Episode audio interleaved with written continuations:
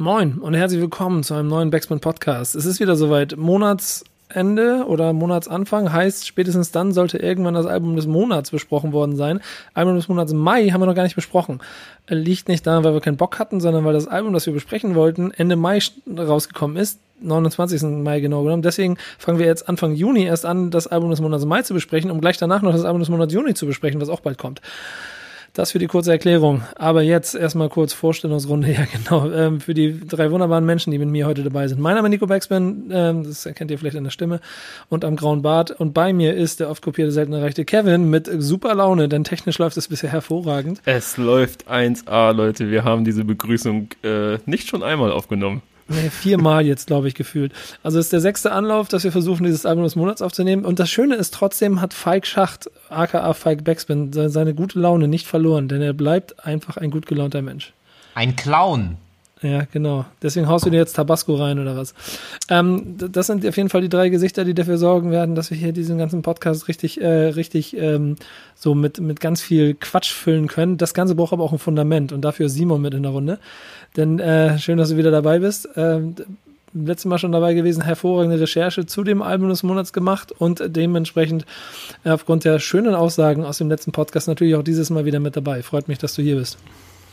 Ja, cool. Ich muss aber auf jeden Fall nochmal einen Shoutout an Nuri geben, der hat auf jeden Fall die, die Grundlage für die Recherche ähm, darge dargelegt. Oh, siehst du, das ist Hip-Hop, weißt du? Nicht hier die eigenen ja. Lorbeeren, sondern schön auch noch Bescheid ja. sagen, Props. Auf jeden Fall Shoutout nach Hannover. Schulterschluss und sowas alles. Äh, Genki Dama von Farid Bang ist das Album, über das wir sprechen wollen. Ähm, äh, machen wir es mal kurz. Ähm, kurzer Einstieg. Habt ihr ein Gefühl dafür, was dieses Album euch bringen wird? Ähm, ich glaube, weil so aktiv erinnere ich mich an die Single-Auskopplung äh, mit Flair und äh, Kollega.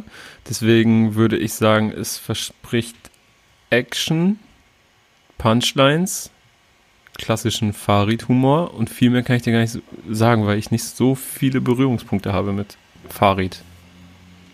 Ja, musikalisch ähm, ist es ja auch immer so ein interessantes Bild. Also bei mir war es auch immer so.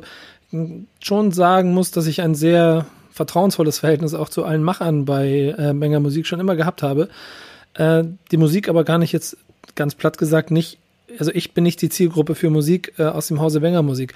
Trotzdem gab es immer mal wieder Sachen, die ich spannend und lustig fand. Äh, Falk, du kommst ja bekanntlich mehr über die Texte. Absolut.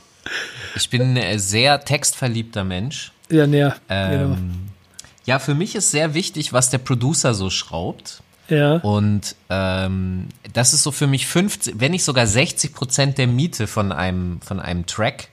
Und der Text muss dann noch on top und es muss funktionieren und gut sein, aber äh, ich komme immer sehr stark von der Beat-Seite. Und da muss ich sagen, ähm, haben wir oft unterschiedliche Auffassungen, was ja aber total subjektiv und kann man sich ja auch nicht drüber streiten. Es gibt so ein paar äh, Farid Bang Songs, die ich geil finde, äh, aber nicht über, also nicht so viele.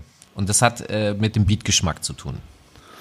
Simon, äh, bist du Vorsitzender des Farid Bank Fanclubs oder ähm, äh, gehst, du, gehst du kritisch in die Runde? Safe nicht. Ich bin äh, mehr auf der anderen Seite. Ich war nie der große Hörer von Farid, auch nicht von JPG und sonst was. Ähm, ich kenne ihn natürlich äh, auf jeden Fall, aber eben genau wegen mancher Aussagen war das auf jeden Fall nie mein Ding und das ist auch, glaube ich, das, was ein bisschen schwierig wird bei mir heute. Ähm, aber ey, ich will einfach unterhalten werden so. Äh, man kennt den Humor von Farid so und ich will einfach ein paar, ich will witzige Sprüche, ich will geile Punchlines, ich will ein paar, paar nice Referenzen, in die man sich irgendwie so ein bisschen reingraben kann. Äh, genau, damit wird, wird er mich auf jeden Fall sehr glücklich machen. Wofür steht eigentlich Genki Dama? Boah, wie gut kennt ihr euch mit äh, Dragon Ball Z aus? Ich habe mhm. es als Kind äh, krank konsumiert und ich habe auch ausgiebig äh, auf der Playstation die dazugehörigen Spiele gespielt. Okay, alles klar. Wie ist es beim Rest? Null, null. Und Falk hatte keine Ahnung von Konsolen, insofern.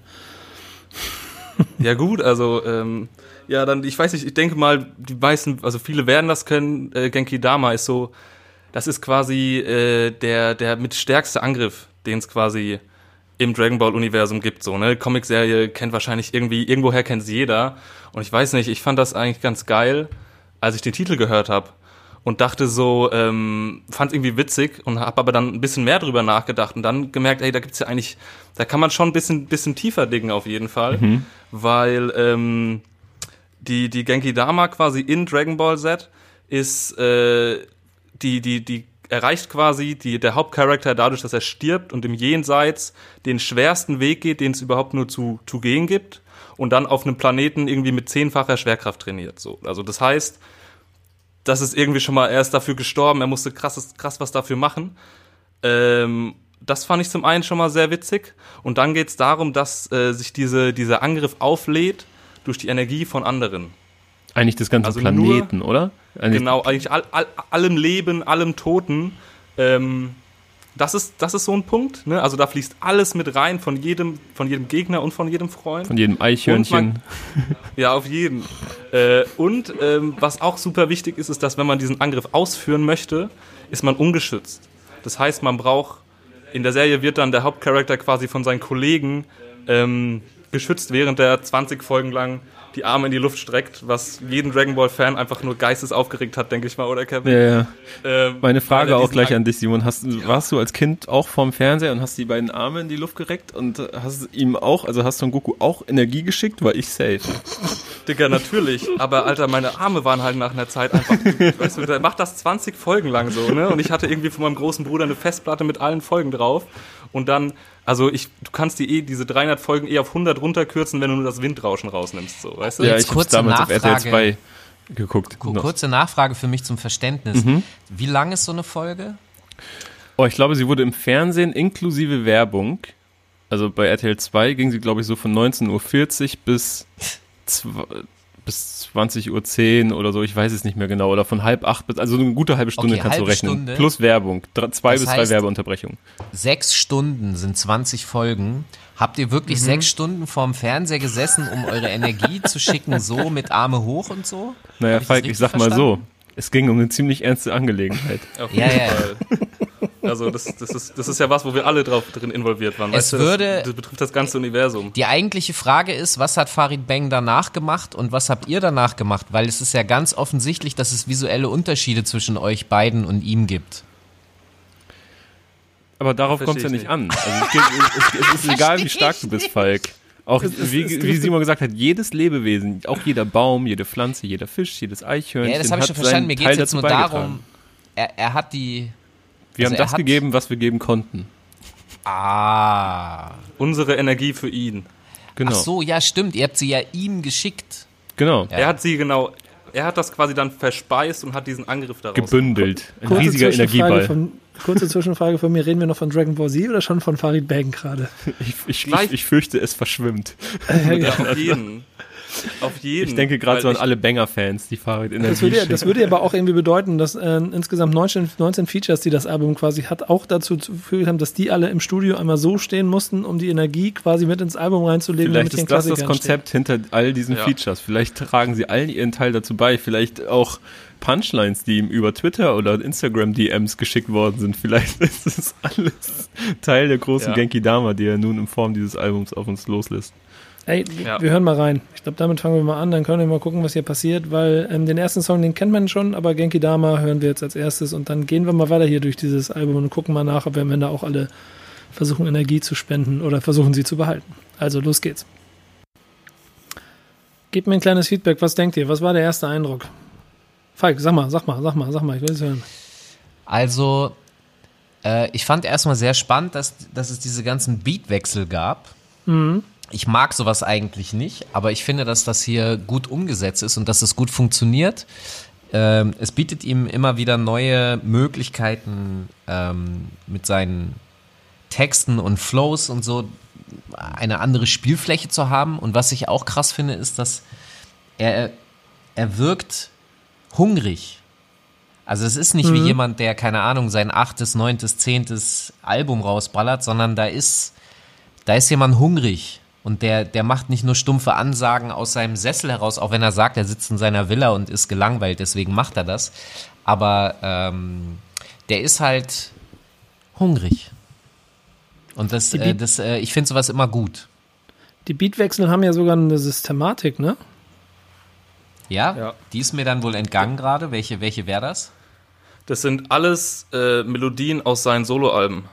Das heißt, alle knapp 30 Sekunden wechselt das zu einem zu einem Beat aus einem Soloalbum äh, aus Asphaltmassaker, Asphaltmassaker 2 und so. Und ich glaube, ich habe es nicht überall rausgehört, aber äh, er erwähnt auch immer den Song quasi. Ah. Also Goodfellas erwähnt er und so Pusher erwähnt er und sowas. Ähm, das hat das hat schon auf jeden Fall eine tiefere Ebene. Und, das sagt der Simon, der vorhin gesagt hat, er hat sich gar nicht so mit dem Werk auseinandergesetzt und weiß überhaupt nichts über Farid. Mit, Aber du ich hast habe die gestern das Recherche erste Mal gemacht. gehört. Das, ist ist aber Job. selbst, Das selbst mir ein Ticken aufgefallen. Tut mir leid, Nico, dass ich dich unterbrochen habe. Nee, nee, gerne. gerne Mach du ruhig. Ja, mir ist das nämlich bei Pusher auch aufgefallen, tatsächlich. Ne? Selbst auch mir, der, der jetzt nur oberflächlich vertraut ist mit Farids Werk, ähm, ist so äh, bei Pusher, zufällig auch die Stelle, die Simon in der Recherche herausgeschrieben hat, ähm, ist es mir aufgefallen, dass ich den Beat schon kannte und ich wusste nicht, woher. Und ähm, also nicht kannte, aber dass er mich an etwas erinnert und auf Farid drauf, das klang sehr vertraut. Ja, als erste Single, die damals rausgekommen ist, das ja dann auch ein ganz interessanter Einstieg von dem Typen, wie du schon gesagt hast, dem, von dem man was Hunger, Hung, den Hunger hört und dann auch trotzdem in den Ansagen jetzt nicht per se einfach versucht, alles auf den Bau, also bei drei zu beleidigen, was nicht schnell genug auf dem Baum ist, sondern eher sich selber positioniert.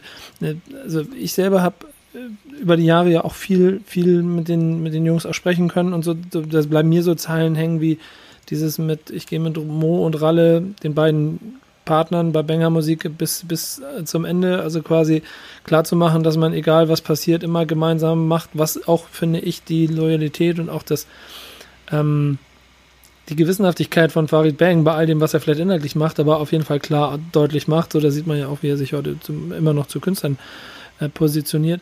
Plus, äh, und da, da habe ich aber ein bisschen geschmunzelt, als er sich zum größten nach Kendrick Lamar gemacht hat. Ich glaube, das ist das, das, das, das Künstler-Ego, das es braucht, um ähm, sich mit Genki Dama äh, zu vergleichen, ne? oder? Was sagt ihr? also, Ist, ist, in, ist in dem Fall aber dann auch, also wenn du das wieder mit Dragon Ball Z in Bezug ziehst, eigentlich voll gut. Ja, Weil, weil Dragon Ball Z, die Saiyajin, als die er sich bezeichnet, sind so die stärkste Rasse, die es halt gibt. Und wenn das die Genki Dama ist, äh, hat er jetzt ja quasi den Weg von Son Goku, von dem Hauptdarsteller, beschrieben. Den schwersten Weg, hat seine sieben Alben quasi nacheinander durchgearbeitet, hat jetzt trainiert, so, weißt du, und vielleicht schießt er dann halt los. Fehlen aber auch noch die, äh, die, die Leute, die ihm unterstützen. Dafür gibt es ja ähm, gefühlt, äh, nee, es gibt genau 19 Features. Und ich würde sagen, wir steigen mal ein. Zweiter Song, auch eigentlich schon bekannt, zweite Single, Public Enemies. Da gibt es gleich mit äh, Kollega und Flair zwei Features, die es in sich hatten. Reden wir jetzt drüber. Wir hören kurz rein. Die Hochzeit der drei war ja schon äh, etwas aufsehenerregendes, vor allem wenn man in die Geschichte zurückblickt. Ich muss kurz noch anmerken, natürlich konnten wir nicht kurz reinhören. Ich war so ein bisschen im Radiomodus, gerade weil ich auch noch Radiosendung zeitlich aufgenommen habe. Die GEMA-Richtlinien dürfen uns äh, verbieten, uns Musik zu spielen, leider auf allen Plattformen, auf denen wir unterwegs sind. Aber ihr habt es hoffentlich gehört. Ähm, Guck mal, Falk, du hast äh, ziemlich schnell so quasi auch schon Abnicken gehabt, gedanklich. Ähm, äh, Beattechnisch, fangen wir mal da an. Wie hat dir das gefallen? Ich glaube, wir müssen Ähm. einmal kurz über, äh, erwähnen, dass wir über Public Enemies sprechen, so. featuring Flair und Kollega. Entschuldigung, habe ich das am Anfang nicht gemacht? Tut mir Nee. Ja, Dankeschön. Kevin, sehr gut, bald übernimmst du hier. Dafür bin ich da. Machen wir nochmal neu oder lassen wir laufen? Nö, wir lassen laufen. Lass mal laufen. Sehr gut. Äh, also beattechnisch war das jetzt nicht so meiner. Ähm, aber was ich interessant finde, ist, ähm, das Event, also hier sind auf jeden Fall gewollte Anspielungen an klassische Hip-Hop-Namen und Elemente. Sowas haben wir ja auch schon mal bei Shindy gesehen, bei NWA. Jetzt ist es Public Enemies. Ähm, das war in den Grafiken eben schon ähnlich geschrieben, wie auch Public Enemy ihre Schrift hat. Es sind eben Anspielungen an diese klassischen Hip-Hop-Crews drin. Und bei dem ersten Song zum Beispiel, dass, dass er Sachen nimmt, äh, diverse Beats und darauf rappt, auch wenn die alle neu gemacht sind. Aber das ist im Grunde wie Jackin' for Beats von Ice Cube. Äh, ob das jetzt absichtlich, der, der, er selber wird da keine Verbindung zu gesucht haben, aber es macht's halt bei mir und es zeigt mir, dass diese Ideen halt dann, das sind halt auch Hip-Hop-Ideen, meiner Meinung nach. Und äh, sowas finde ich immer sympathisch. Ich mag solche Referenzen. Ich mag auch, wie selbstironisch sich die Jungs ähm, in dem Track und auch im Video gegenseitig äh, verarschen. weil man ja immer den Eindruck hat, dass ganz viele Rapper zum Lachen in den Keller gehen. Und, und das ist vielleicht so ein bisschen die Metapher äh, von dem Rapper, der in der Villa sitzt und gelangweilt ist und Raptexte schreibt. Er ist halt aus dem Keller hochgekommen. Ich habe den Eindruck, dass die die Selbstsicherheit haben, sich auch selber mal zu verarschen und das finde ich immer gut. Ja, ich glaube, dass sie eine gewisse Ironie und, und auch einen Witz äh, in ihrer Arbeit haben, vor allem wenn Farid und ähm, äh, Kolle und gemeinsam unterwegs sind, zeigt auch die Promophase aktuell, wo sie dann im letzten Video, ich glaube dem Unboxing-Video zu Genki Dama, ist wie eine, wie eine schlecht gemachte äh, Verkaufsshow, genau, ähm, darstellen. Äh, die drei selber, das Ding ist ja im, Fe im Februar rausgekommen, ähm, sind ja aber schon insofern auch ein sehr interessanter Mix aus, äh, wie es selber sagen, glaube ich, aus, aus, aus Feinden wurden Brüder und so. Ähm, also das ist ein klassisches Bild davon, dass, äh, wie Sido schon gesagt hat, Pakt schlägt sich, Pakt verträgt sich. Also dass man am Ende vielleicht äh, logischerweise äh, aus dem gleichen Holz geschnitzt ist. Und dann logisch auch zusammen Songs macht, oder? Passt für mich auf jeden Fall sehr gut zueinander. Also auch die drei so als Typen, ähm, alle Teil einer Generation, einer Deutschrap-Generation, äh, sind, glaube ich, auch äh, immer wieder in ihrer Vita durch ähnlich gravierende Äußerungen, Fehltritte, äh, Aktionen, Scherze, vielleicht auch mal schlechte Scherze ähm, aufgefallen. Ich habe auch zu, zu Kollega gar kein gutes Verhältnis mehr, also kein persönliches, da gibt es keins, aber ähm, äh, für mich als, als Konsument äh, eigentlich non-existent derzeit. Ähm, Flair auch schwierig in letzter Zeit, aber das Video hat mich schon überrascht und auch entertained, weil die sich halt selbst nicht so ernst genommen haben, wie Falk schon gesagt hat. Und äh, das war etwas, wo ich dann doch auf jeden Fall hier und da schmunzeln musste. Und das war sehr entertained. Und ich kann mir vorstellen, für äh, aktuelle Fans, die da so wirklich richtig tief drin sind und denen das viel gibt, viel bedeutet, war das wirklich fünf, sechs Minuten lang kinoreif, was die da so abgeliefert haben. Simon, hast du noch Fakten, die dir im, im, im Kopf geblieben sind dazu? Gar nicht. Ich erinnere mich nur noch dran, dass ich den Song gehört habe und da kam ja Anfang Februar schon raus. Mhm. Und ähm, ich fand es natürlich interessant, dass so, oh krass, die drei als Combo. Und äh, dadurch, dass ich es aber auch gar nicht verfolgt habe, so die letzten Jahre war ich so, und ich darüber gelesen habe, war so, oh ja, ah, die hatten mal Streit. Interessant. ähm, also mir, da, da, hat mir auf jeden Fall der aktuelle oder der, der Bezug einfach so gefehlt. Ja, das ist total faszinierend zu sehen und zu hören, dass das so weit an dir vorbeigegangen ist, dass du dich da gar nicht mit beschäftigt hast, ähm, weil es dann ja schon für jeden, der im Straßenrap ähm, unterwegs war, das Thema war. Und insofern ist dieser Song dann auch die logische Hochzeit daraus.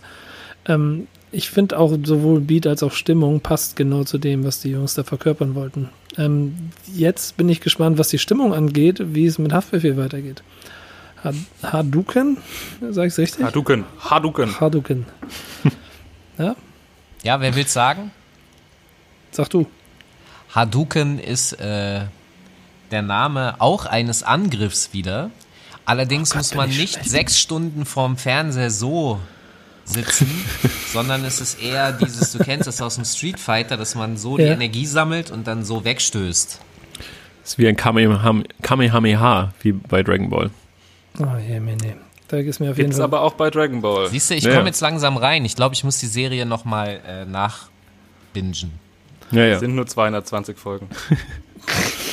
Ich glaube, okay. ein Kumpel von ich mir hat die komplette DVD-Sammlung und ich glaube, wenn man, ähm, wir haben das mal ausgerechnet, wenn man alle Folgen am Stück gucken möchte, bist du so gut 70 bis 80 Stunden beschäftigt.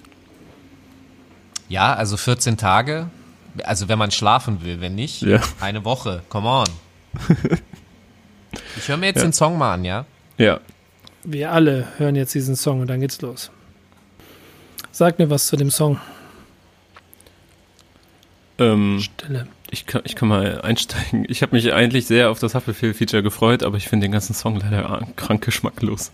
Ähm, ich glaube, Farid geht direkt mit der, was war es, erste, zweite Zeile direkt äh, recht homophob rein und ähm, ja. das Niveau bleibt auf diesem niedrigen Level, textlich und inhaltlich.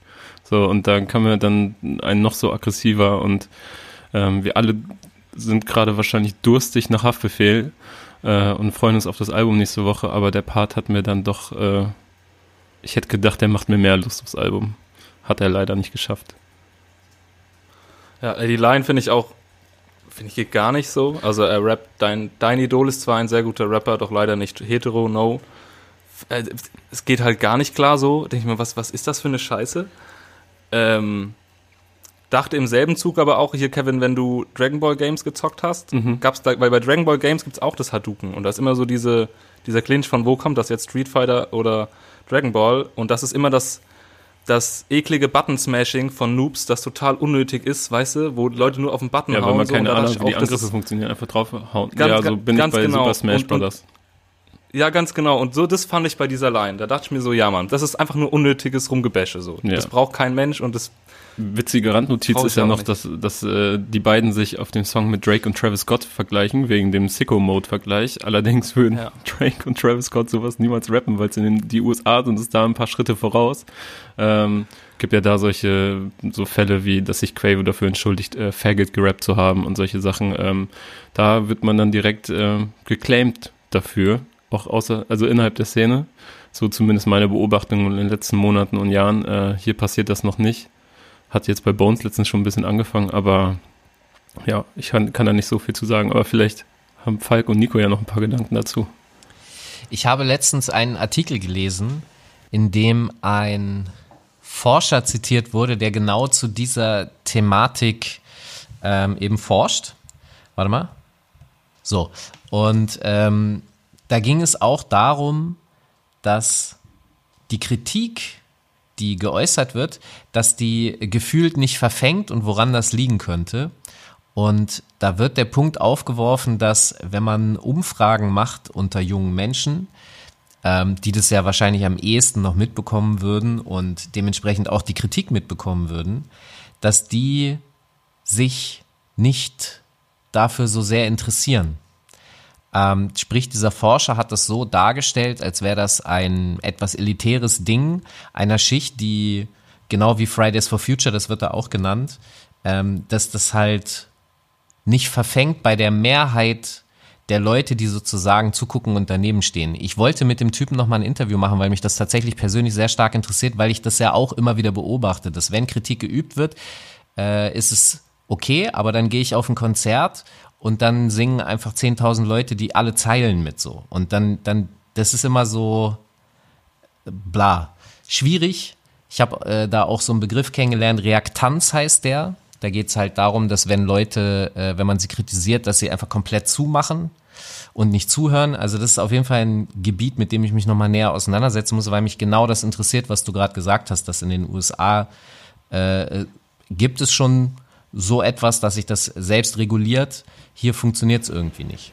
Ne, Ich meine, wir kennen ja alle zum Beispiel die, die Szene aus Eight Mile, wo Eminem in der Mittagspause aus seiner, aus seiner Firma, also Firma sag ich schon, aus dieser Fabrik rauskommt und battelt, wo auch Exhibit Ja. mit battelt.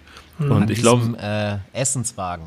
Genau, Ja, an genau. diesem Essenswagen. Und ähm, da wird auch dann, äh, ich glaube sogar Exhibit ist es sogar, der da in der Mhm. Mittagspause einen, äh, einen, einen, einen homosexuellen Mitarbeiter nicht Ja, ich glaube, bettelt, die- sondern war einfach random Frau, ne? beleidigt. Genau, nee, die, die kam dann danach und hat ihn so gefinisht quasi. Eminem hat Genau. kurz, kurz mal in die, in die Cypher gesteppt und hat ihn dafür fertig gemacht, dass er das Wort Faggot gerappt hat. Ähm, und äh, da, also das ist Ewigkeiten her. Jeder Rap-Fan, auch aus Deutschland, kennt diese Szene, diesen Film. So, und selbst da wird es einem schon mit auf den Weg gegeben. Warum kommt es einfach nicht bei deutschen Rappern an? Ich verstehe es nicht.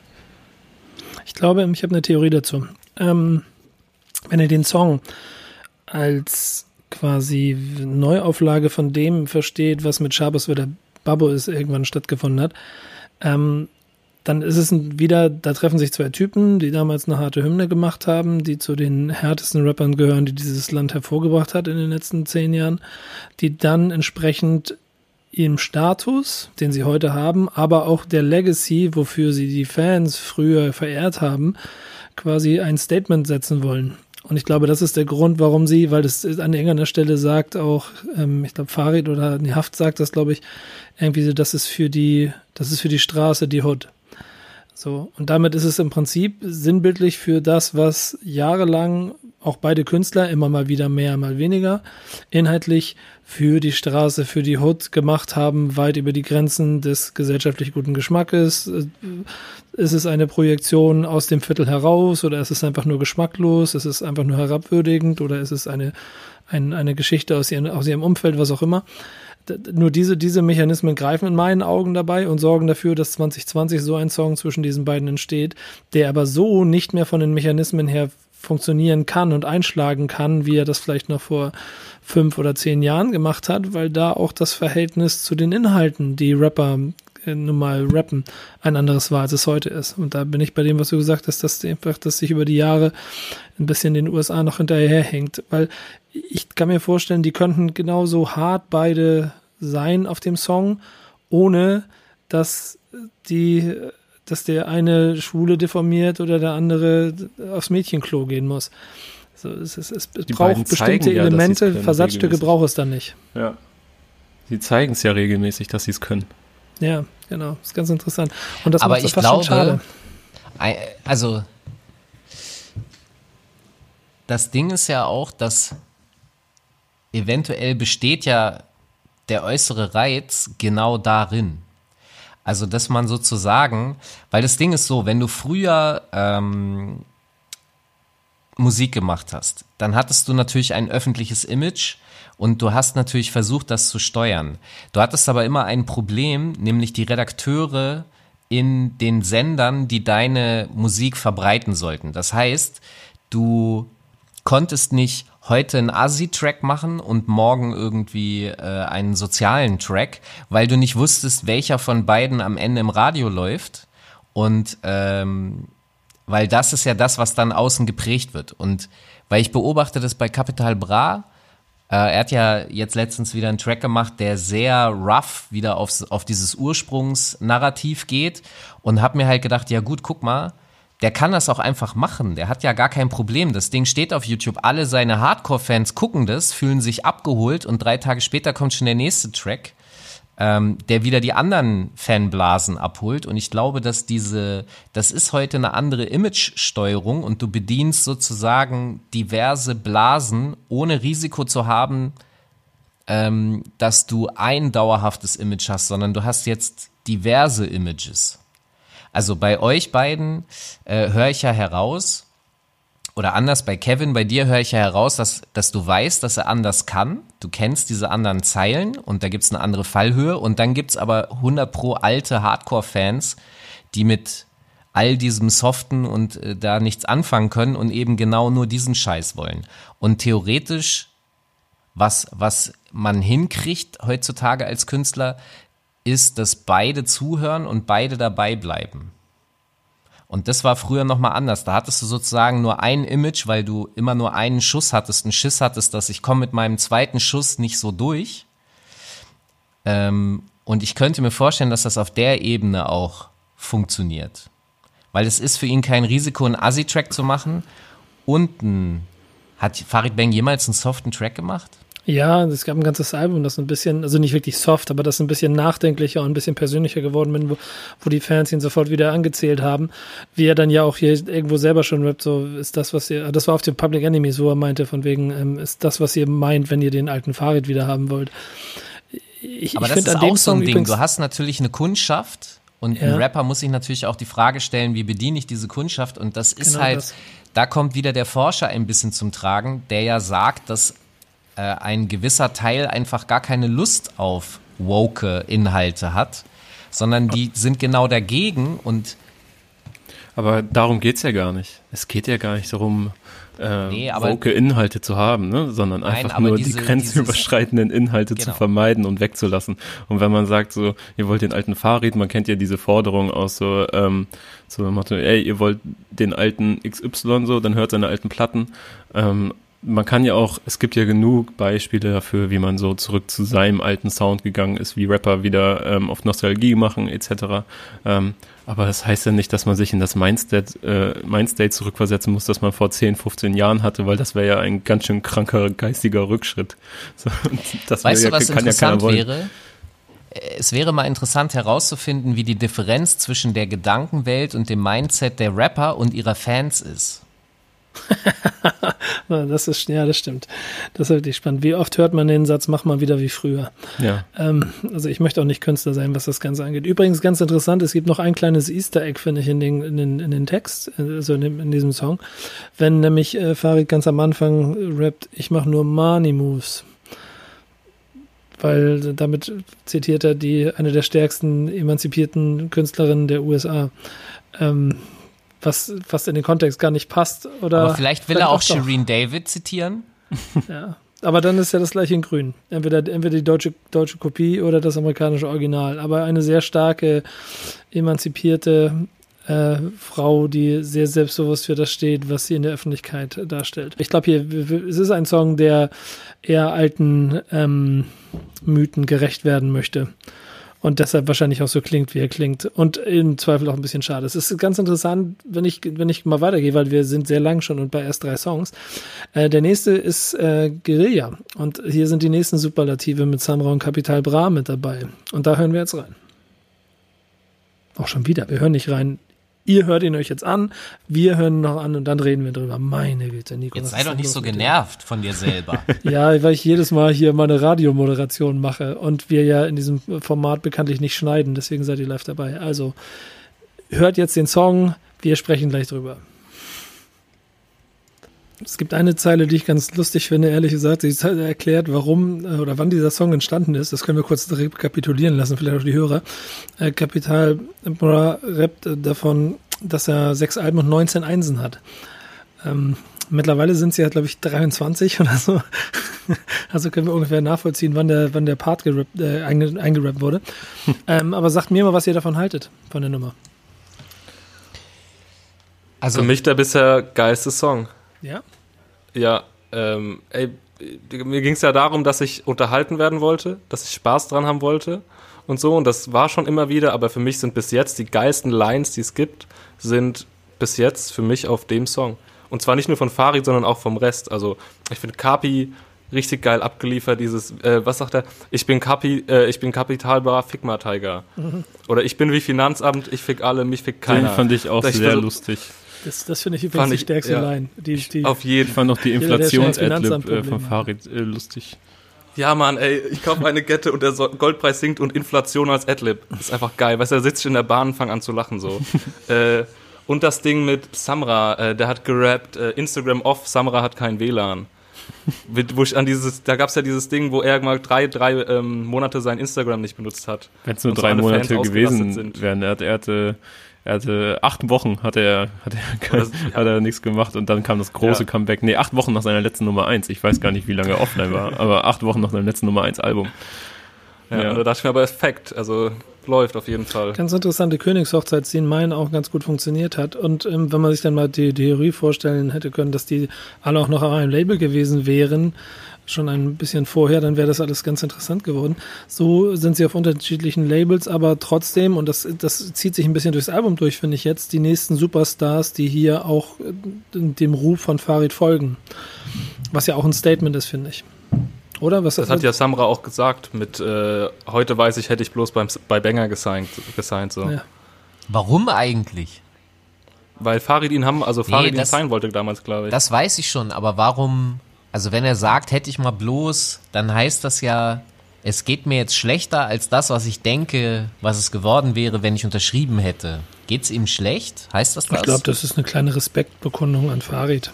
Ich glaube okay. das. Und er kann ja höchstens es so meinen, dass er halt Zeit verloren hat.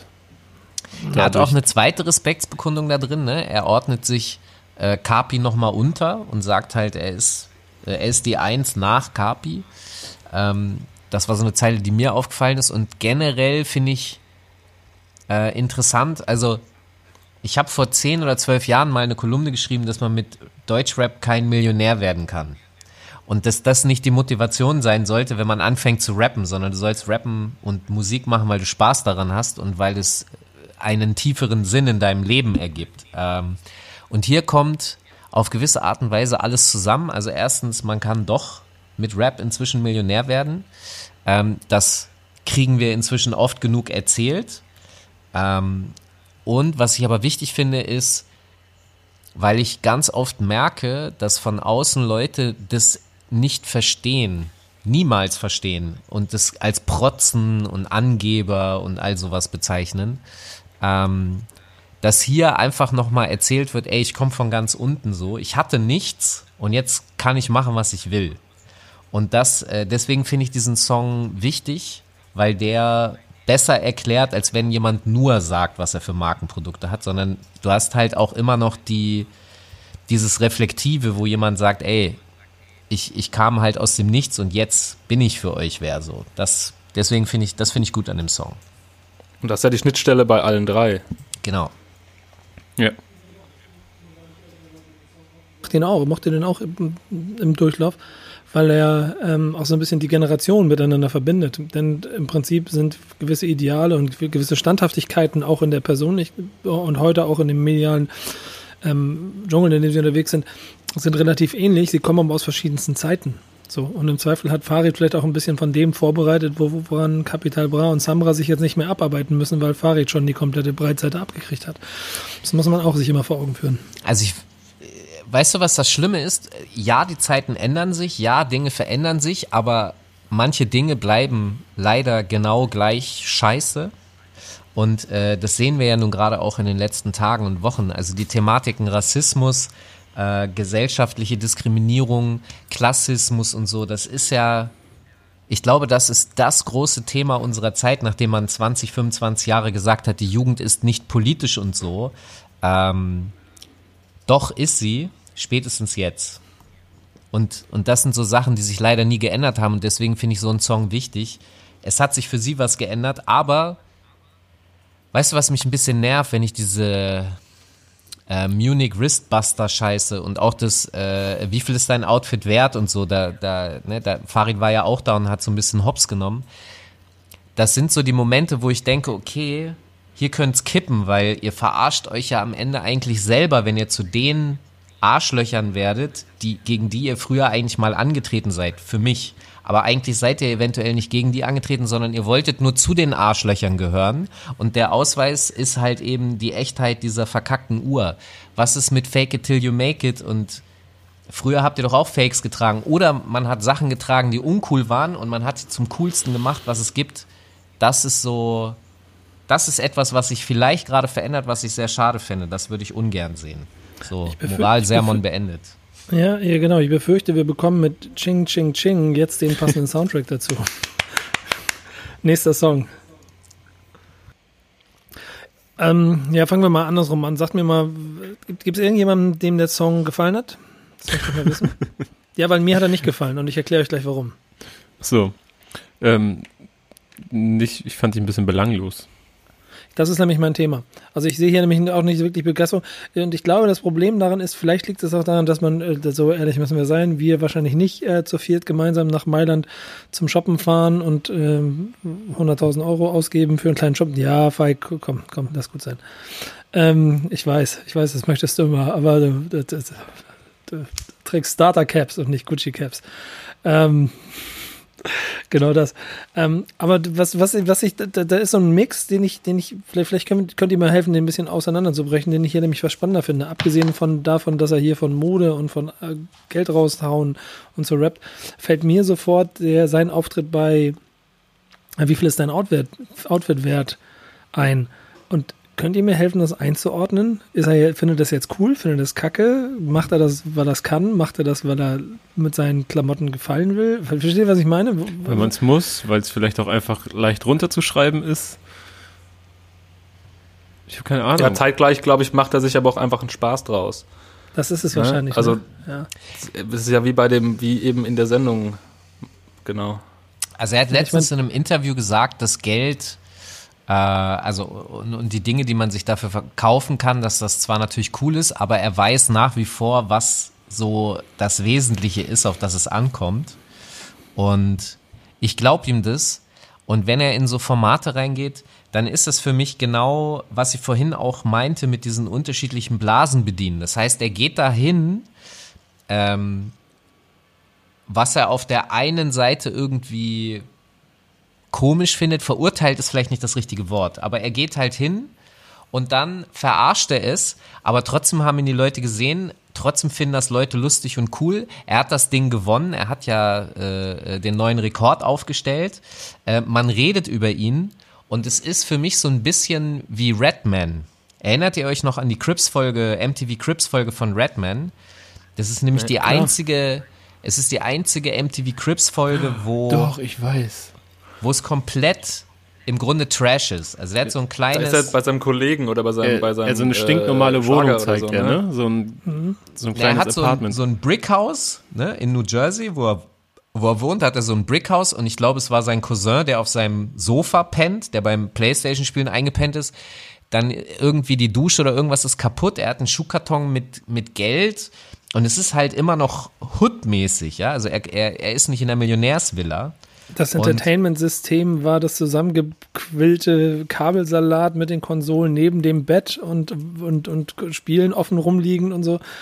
Also Und das ist eine halt so- legendäre Folge. Das bleibt doch hängen. Also es bleibt super hängen. Und zwar bei denen, die es cool finden, bei denen, die es scheiße finden. Es ist nicht die Normalität. Und ich glaube, das bringt Farid Bang als Figur sehr gut auf den Punkt.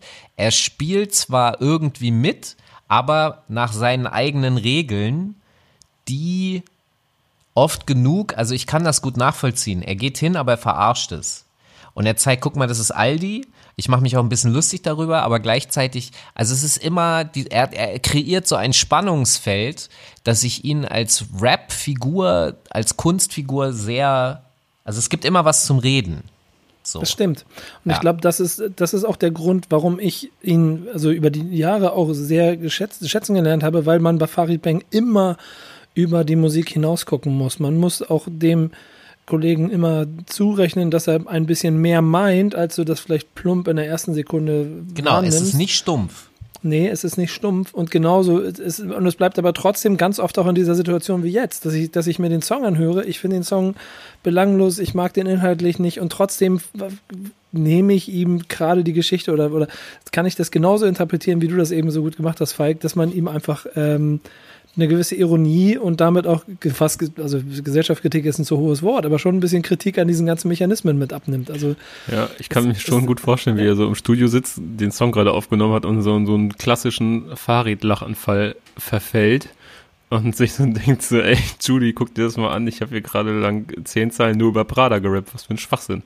Ja. So, und die Idioten streamen das. So, und da lacht er sich dann tot. So, und, und, und äh, ja. Ich glaube, man muss aber noch eins mit einberechnen, weil, und wenn ich jetzt mal aus der allgemeinen Sicht der Rapper spreche, die haben halt natürlich unterschiedliche Fanbases und es gibt Menschen in der Fanbase von Farid Bang, die ähm, finden das total cool, dieses Format, wie viel ist dein Outfit wert. Die finden das total cool, eben nach Paris, nach Mailand zu fliegen und diesen Scheiß zu machen. Ich glaube, der Unterschied ist an der Stelle, dass Farid sich immer noch bewusst ist über den Struggle von unten nach oben, während andere den sowieso weg. Und, und das signalisiert er mir dadurch, dass er in einem Aldi-Outfit dahin geht und sagt, ey, ne, ich, ich weiß den Struggle noch, ich kann, ich hab ihn hinter mir, ich kann auch darüber lachen, aber, aber ihr habt es schon irgendwie vergessen, also das schwingt für mich alles mit. Vielleicht ist es auch totaler Bullshit und, aber ich glaube es eigentlich nicht. Nee, ich, ich fühle es genauso. Ich fühle es genauso. In, Musik, musikalisch ist es, ähm, ist der Beat hängen geblieben? Äh, bei mir direkt. Also ich finde ja auch Young Mesh momentan ziemlich krass. Ich finde, der geht ziemlich ab und allein wenn das Producer Tag einsetzt, bin ich schon so, dann wippt bei mir schon der Kopf. Ähm, und auch wenn es nicht jetzt mein Lieblingsbeat ist von dem Album, finde ich ihn trotzdem gut. Aber dann wechseln wir mal rüber. Siki Mode, nächster Song. Könnte sein, dass wir da auch ein bisschen wieder von seiner offensichtlichen Liebe für einen amerikanischen Superstar, Rap-Superstar äh, wahrnehmen können. Da hören wir jetzt rein. Übrigens auch wieder produziert von Young Mash. Und, und Kyrie ist dabei. Aber reinhören, ihr, wir und dann sprechen wir gleich drüber. Jungs, wir müssen mal über eine Sache reden, die mir natürlich jetzt also nicht, nicht, also es ist nicht offenkundig ist. So, es ist stilistisch auch immer wieder ein komplett anderer Fahrrad, habe ich das Gefühl, oder? Und ja, hier hat auf jeden Fall viel Travis Scott gehört. Aber was sagt ihr? Wie schätzt ihr diesen Song ein? Ich, ich finde ihn gar nicht so Travis Scottig, wenn man es so nennen möchte. Ähm, weil Farid ja seinen Raps Stil schon recht treu bleibt. Er fängt, er fängt ja nicht auf einmal an zu mehr oder weniger zu singen und äh, übermäßig Autotune zu verwenden. Also mhm. da gibt es für mich schon noch einen klaren Stilbruch, dass er jetzt so ein äh, krasser äh, Beat-Switch drin ist, das kann man von Sicko Mode ableiten und das ist wahrscheinlich durch Sicko Mode auch äh, deutlich krasser nochmal wieder nach Deutschland und wahrscheinlich generell Europa geschwappt. Aber ähm, ansonsten sehe ich da gar nicht so viele Parallelen. Ähm, muss aber sagen, dass mir der Song deutlich besser als der Vorgänger gefiel, weil halt mehr passiert, weil er prägnanter ist, weil es nicht ähm, es geht, es geht auch nichts um, um nichts Tiefgründiges, aber er war auf jeden Fall prägnanter und ein bisschen gewitzter, fand ich. Hat mir Spaß gemacht. Ich finde den jetzt, jetzt auch nicht textlich ähnlich zu Travis Scott, aber vom Beat her halt krass. Also ich finde auch die einzelnen Beats, äh, die die zwei hintereinander bringen, die erinnern mega krass an die Beats von mhm. Sicko Mode. So, auch, also auch das Tempo und so weiter und das klingt schon, als hätten die sich da komplett dran orientiert. Ich weiß noch, heute Morgen habe ich den mal kurz in der Bahn gehört und danach hatte ich Bock auf Sicko Mode und habe mir den erstmal angemacht. Ist natürlich dann auch einfach, ihn einfach Sicky Mode zu nennen. So, ja, und direkt so, äh, so, so, keine Ahnung, Deutschrap ist fresher denn je Vorwürfe direkt aus dem Weg zu gehen. Ja, ja. Fand ich aber witzig, dadurch, dass er halt am, im zweiten Track gesagt hat, dass, dass er, also er sich halt mit Travis und Drake vergleicht und dann halt Sicky Mode einfach macht. Was Falk? ich interessant finde, ist, dass ähm, äh, der Text eigentlich ist wie ein 90er Jahre Battle Rap Text. Also, äh, du bist scheiße, ich bin gut. In, in mhm. ganz, das, das ist so die Basic-Variante und das geht ja die ganze Zeit so. Ähm, das ist mir länger nicht mehr in der Art und Weise aufgefallen, dass jemand einen Text so baut. Vielleicht, vielleicht sollte ich häufiger die Texte lesen ohne Musik.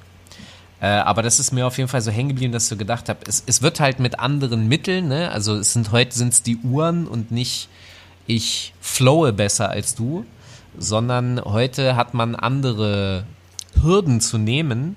Und das Lustige ist ja, wenn ich das so rausnehme, weil ein Flow, da kann sich ja einer zu Hause äh, einschließen, üben, zurückkommen und hat eine Chance. Wenn ich das aber auf dieses Geldlevel hebe und eben auch dieses Munich Wristbuster Gescheiße und so, da kann ich ja nicht mit ficken. Da kann ich ja nur mit ficken, wenn ich die Moneten auch habe. Und das ist so eine, also darüber kann ich dann wieder besser verstehen, wenn man versucht, sich darüber zu distanzieren. Es hat nur diese Nebeneffekte, die ich vorhin schon mal beschrieben habe, die ich unangenehm finde. Aber ja, im Grunde ist es immer noch das klassische Battle-Ding. Ich bin geil, du bist scheiße. Fällt euch noch mehr zum Song ein? Ehrlich gesagt nicht. Nein. Also ich weiß auf jeden Fall schon mal, das Geile ist, dass eine Rolex jetzt schon, das ist schon uncool. Ich glaube, wer ja. jetzt eine Rolex trägt, der ist, obwohl letztens hat Bones Rolex gekauft. Also irgendwas muss es noch haben. Aber irgendwie scheint es immer uncooler zu werden. Also hier wird ja straight up Rolex gedisst. Ja, vor allen Dingen hängt es, glaube ich, auch ein bisschen mit der Preis, es hängt ein bisschen mit der Preiskategorie zusammen. Ja, Roli ist zu billig. Ich muss ins obere Segment.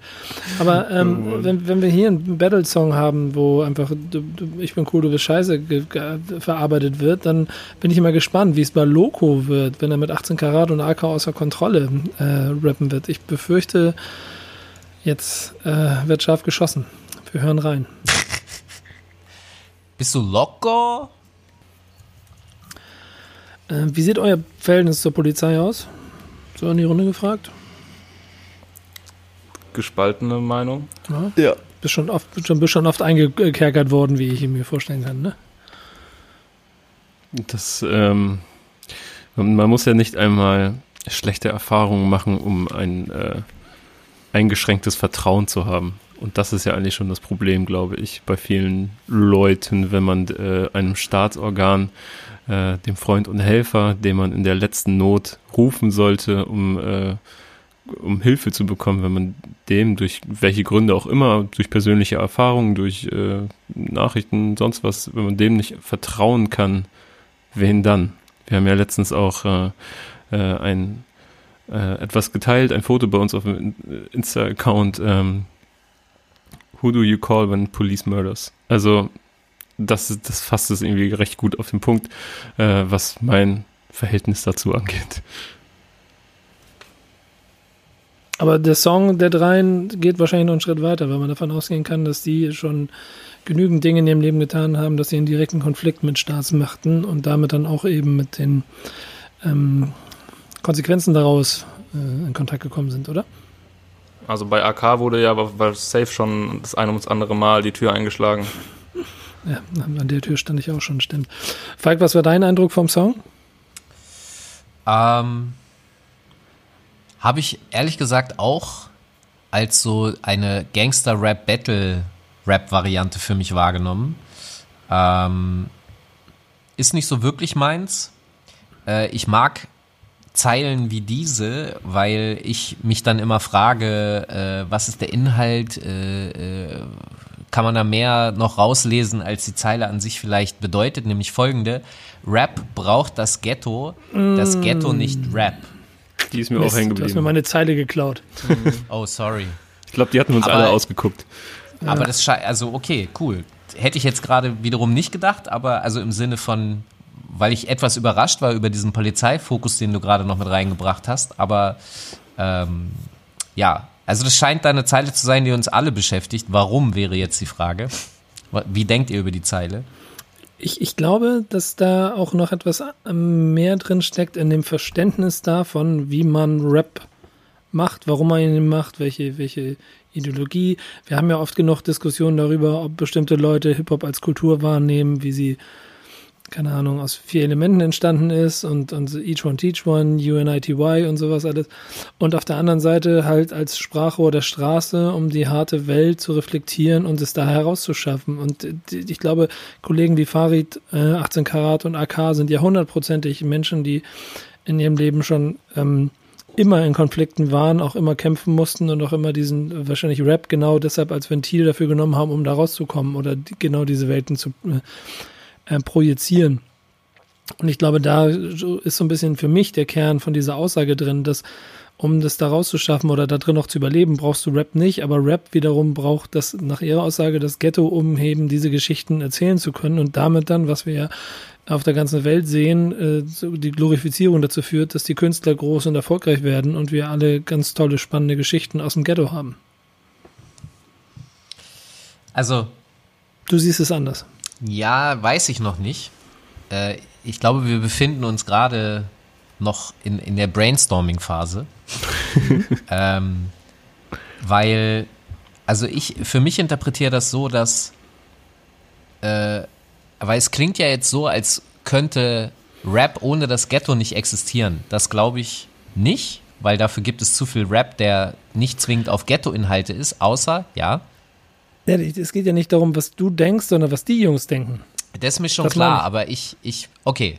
Ich spreche jetzt gerade darüber, wie ich das so sehe. Aber ich glaube, die Äh. Aussage ist daraufhin gemünzt, weil sie aus ihrer Sicht heraus brauchen sie Rap nicht fürs Ghetto. Das ist aber das Ghetto, das der Rap, Rap ernährt sich von dem imaginären Ghetto, von dem sie hier sprechen. Die Frage ist ja am Ende auch, was ein Ghetto kann ja vieles sein, ja. Äh, es gibt auch von Pete Rock and Seal Smooth diesen Track Ghetto of the Mind, wo es im Grunde darum geht, dass es hat so viel damit zu tun wie so ähm, Scheuklappen, weil wenn, wenn das alles ist, was du kennst, dann ist natürlich, genau. Ähm, Genau, also über den stimmt. Satz, über den Satz muss ich auf jeden Fall noch mal länger nachdenken. Ich glaube auf jeden Fall aber, dass das Ghetto auch Rap braucht, weil es für mich das Sprachrohr ist. Also ohne, ohne Rap wüssten wir alle hier gar nicht, behaupte ich jetzt einfach mal, äh, was im Ghetto abgeht. Nee, das ist Bullshit. Aber ihr wisst schon, was ich meine. Ja, aber Äh, also, also, ihr ich, kommt ja auch nicht alle aus den Reihenhäusern, oder? Nee, also ich komme aus einem, aus einem kleinen Dörfchen in Niedersachsen und ähm, ich glaube, Und ich da aus hätte dem Einfamilienhaus. zwei Generationenhaus, aber ähm, ich hätte als 13-, 14-Jähriger nicht von anderen Lebensrealitäten mitbekommen, nicht in diesen Maßen, wenn Ja. es Rap nicht gegeben hätte. Also das, ich muss da noch mal länger drauf rumdenken, aber der Satz ist, ich mag einfach solche Sätze. Das ist so wie äh, Hip-Hop Weißt du- braucht kein Mensch, aber Mensch braucht Hip-Hop, irgendwie sowas. Genau. Weißt Rap du was, braucht weißt, kein du- wisst Abitur. ihr was, Jungs? Wisst ihr was, Jungs? Was wir machen? Simon ist hier, äh, Kevin ist hier, ich übernehme die als These für die nächste Backspin Stammtisch-Folge. Das mache ich jetzt. Oder vielleicht zeitgleich, je nachdem, wann das hier rauskommt. Wir werden noch ein bisschen im Schnitt brauchen und so mal gucken. Aber ich werde es mit den Stammtisch einfach als These mit in den Raum nehmen und dann werden wir das mal den Leuten da en- entgegenrufen. Mal gucken, was passiert. Äh, lass uns mal zum nächsten Song kommen, ne, damit wir hier, ähm, wir haben nämlich die Hälfte des Albums noch vor uns. Teuer, teuer. Jetzt gucken wir mal, Oh, ich habe ich hab eine ich hab eine Vermutung, eine böse Vermutung. worum es geht, ne? Mal Es gucken. geht um Ach, Geld. Ach, das ist ja schon draußen, glaube ich auch, ne? Ähm, das Ja. Sample, technisch. R. Kelly. Teuer, teuer. Ich, ich glaube, Kelly kommt teuer. ins Spiel. Geht los. Wir waren jetzt sehr detailliert schon in jedem einzelnen Song. Ich würde sagen, wir konzentrieren uns jetzt mal genau um die Songs, damit wir nicht so viel drumherum Themen haben. Bei dem hier ähm, ist, ist der Faktor drin, den du vorhin, Simon, beschrieben hast. Also über Lines wie, wenn es keine Escort Bitches gibt, ich schon längst in der Ford-Liste stehen. Da äh, habe ich ein kleines bisschen drüber geschmunzelt, wenn, man, wenn man den Lifestyle von Farid Bang sieht. Wie ging's euch? Wie ist der Song bei euch angekommen? Ähm, ich habe direkt an, äh, an frühe KIZ-Sachen gedacht, so an das Deutschrap-Kettensägen-Massaker und so weiter. Ach, wo wegen sie, dem Sample, ne? Ja. Das, aber auch weil sie damals sich häufig amerikanische Vorbilder genommen haben und äh, sie inhaltlich komplett ad absurdum geführt haben, ähm, durch mal mehr geschmackvolle, mal weniger geschmackvolle Lines, aber immer so formuliert, so rhetorisch formuliert, dass man wusste, okay, es ist einfach, es soll hier um Bullshit gehen. Und ähm, dementsprechend habe ich mich dann irgendwie doch äh, recht unterhalten gefühlt. Ähm, so ein paar Zeilen sind für mich hart an der Grenze, aber werden durch den Humor aufgefangen, wie zum Beispiel diese Testosteron-Line und so. Das, äh, das, weil es einfach mit so viel Selbstironie funktioniert, dass es für mich schon wieder lustig war. So, weil, Sie, ja, sorry. sie ist kein Freund von Sex mit Kondom, doch ich gebe ihr nichts ab von meinen 16 Millionen. Muss, fand ich super. Flippt witzig. auch mal dieses dumme Rapper-Klischee, dass, äh, dass Kondome der Feind sind. Ja, Genau. ja, auf jeden. Ja. Ähm, Falk, Mir ging's ähnlich. Wer, Sorry. Wäre es da eigentlich, wäre wär, wär das sinnvoll, hier mal auch eine, ähm, eine Sample, ein Sample-Video dazu zu machen? Nee, ne? Äh, ich muss ganz ehrlich zugeben, ich weiß gar nicht, wovon ihr redet. Ich habe ich was, habe ich was verpasst? Ja, ganz am Anfang, dieses teuer, teuer, teuer. Das ist ja Die aus Hook. dem. Die Hook. Äh, Teuer, teuer, teuer. Ist von Thong Song. Dong, dong, dong, dong, dong. Das oder was? Genau. Ja, genau. Ah ja, okay. Äh, Sehr schön, dass das an dir vorbeigegangen ist. Das finde ich sogar noch schöner. Dann, dann wischen wir das aber gleich zur Seite für dich. Ja, ich war nie so der riesen Sisk-Fan, ne? Das ist ein bisschen. Äh, R. Kelly, Ähm. nicht Cisco. Sample. Ja, siehst Ja. du, da, da fangen Mhm. meine Problemzonen an. ähm, die Erkenntnis klar. für mich aus diesem Song ist, äh, keiner heutzutage will noch Nike. Mhm. Okay, Ja, ja. okay. Ich will Nike. Ich bleib bei Nike. Ja, keiner will mehr Nike, alle wollen nur noch Gucci, weil Nike zu billig ist. Und das Ja. ist ja eigentlich auch so der, das Humorlevel, äh, wo wo es um den Inhalt hier geht. So. Und vor allen Dingen ein Farid Bang, der es ähm, an dieser Stelle auch wieder quasi dann dadurch beweist oder die These von Falk beweist, dass er weiß, wo man herkommt und ähm, das Nike. Glaubt ihr, dass er die Leute ist. verarscht, die das ernst nehmen? Ja. Bei ihm per se verarschen, ja, jeden. Ja, ja, natürlich. ja. Ja, Ich bin gespannt. Ich bin, Nee. ähm, es geht, es geht weiter mit dem Verarschen, glaube ich. Jetzt kommt nämlich äh, Sio als Feature-Gast rein und Casanova heißt der Song. Ähm, Humorlevel, ähm, sein Vater ist mit dabei, Sio. Ähm, wollt ihr was sagen? Komm, wer steigt ein? Simon.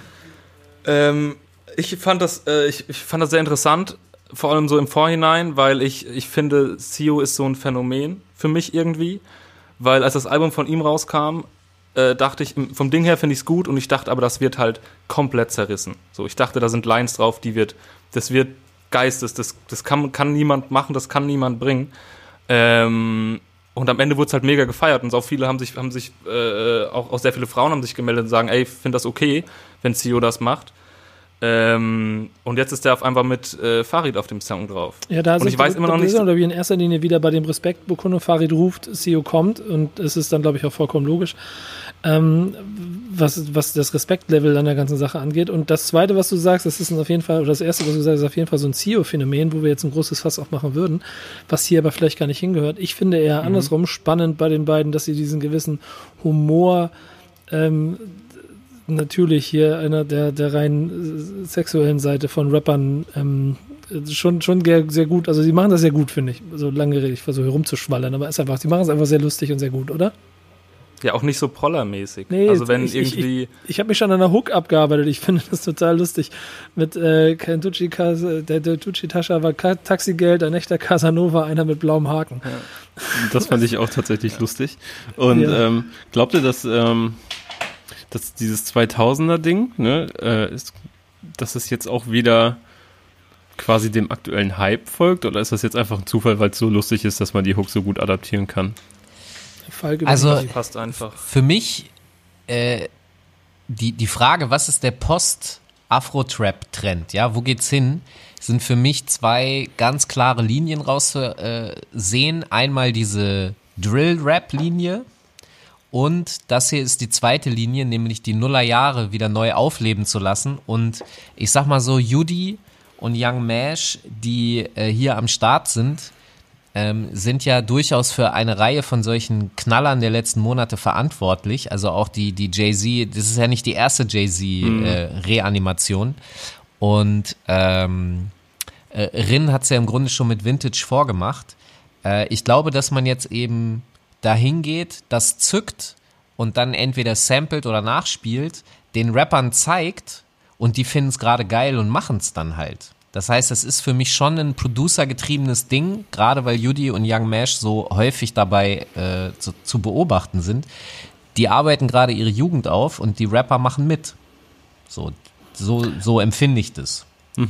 Ja, ich, ich glaube auch. Und am Ende des Tages muss ich ehrlicherweise sagen, es ist für mich immer ein ganz nettes ähm, Gefühl, wenn ich sehe, wie die 2000er da rausgeholt werden mit Songs, die ich selber damals gefeiert habe, die jetzt ihr Revival haben. Aber weißt du, was Ähm. ich interessant finde?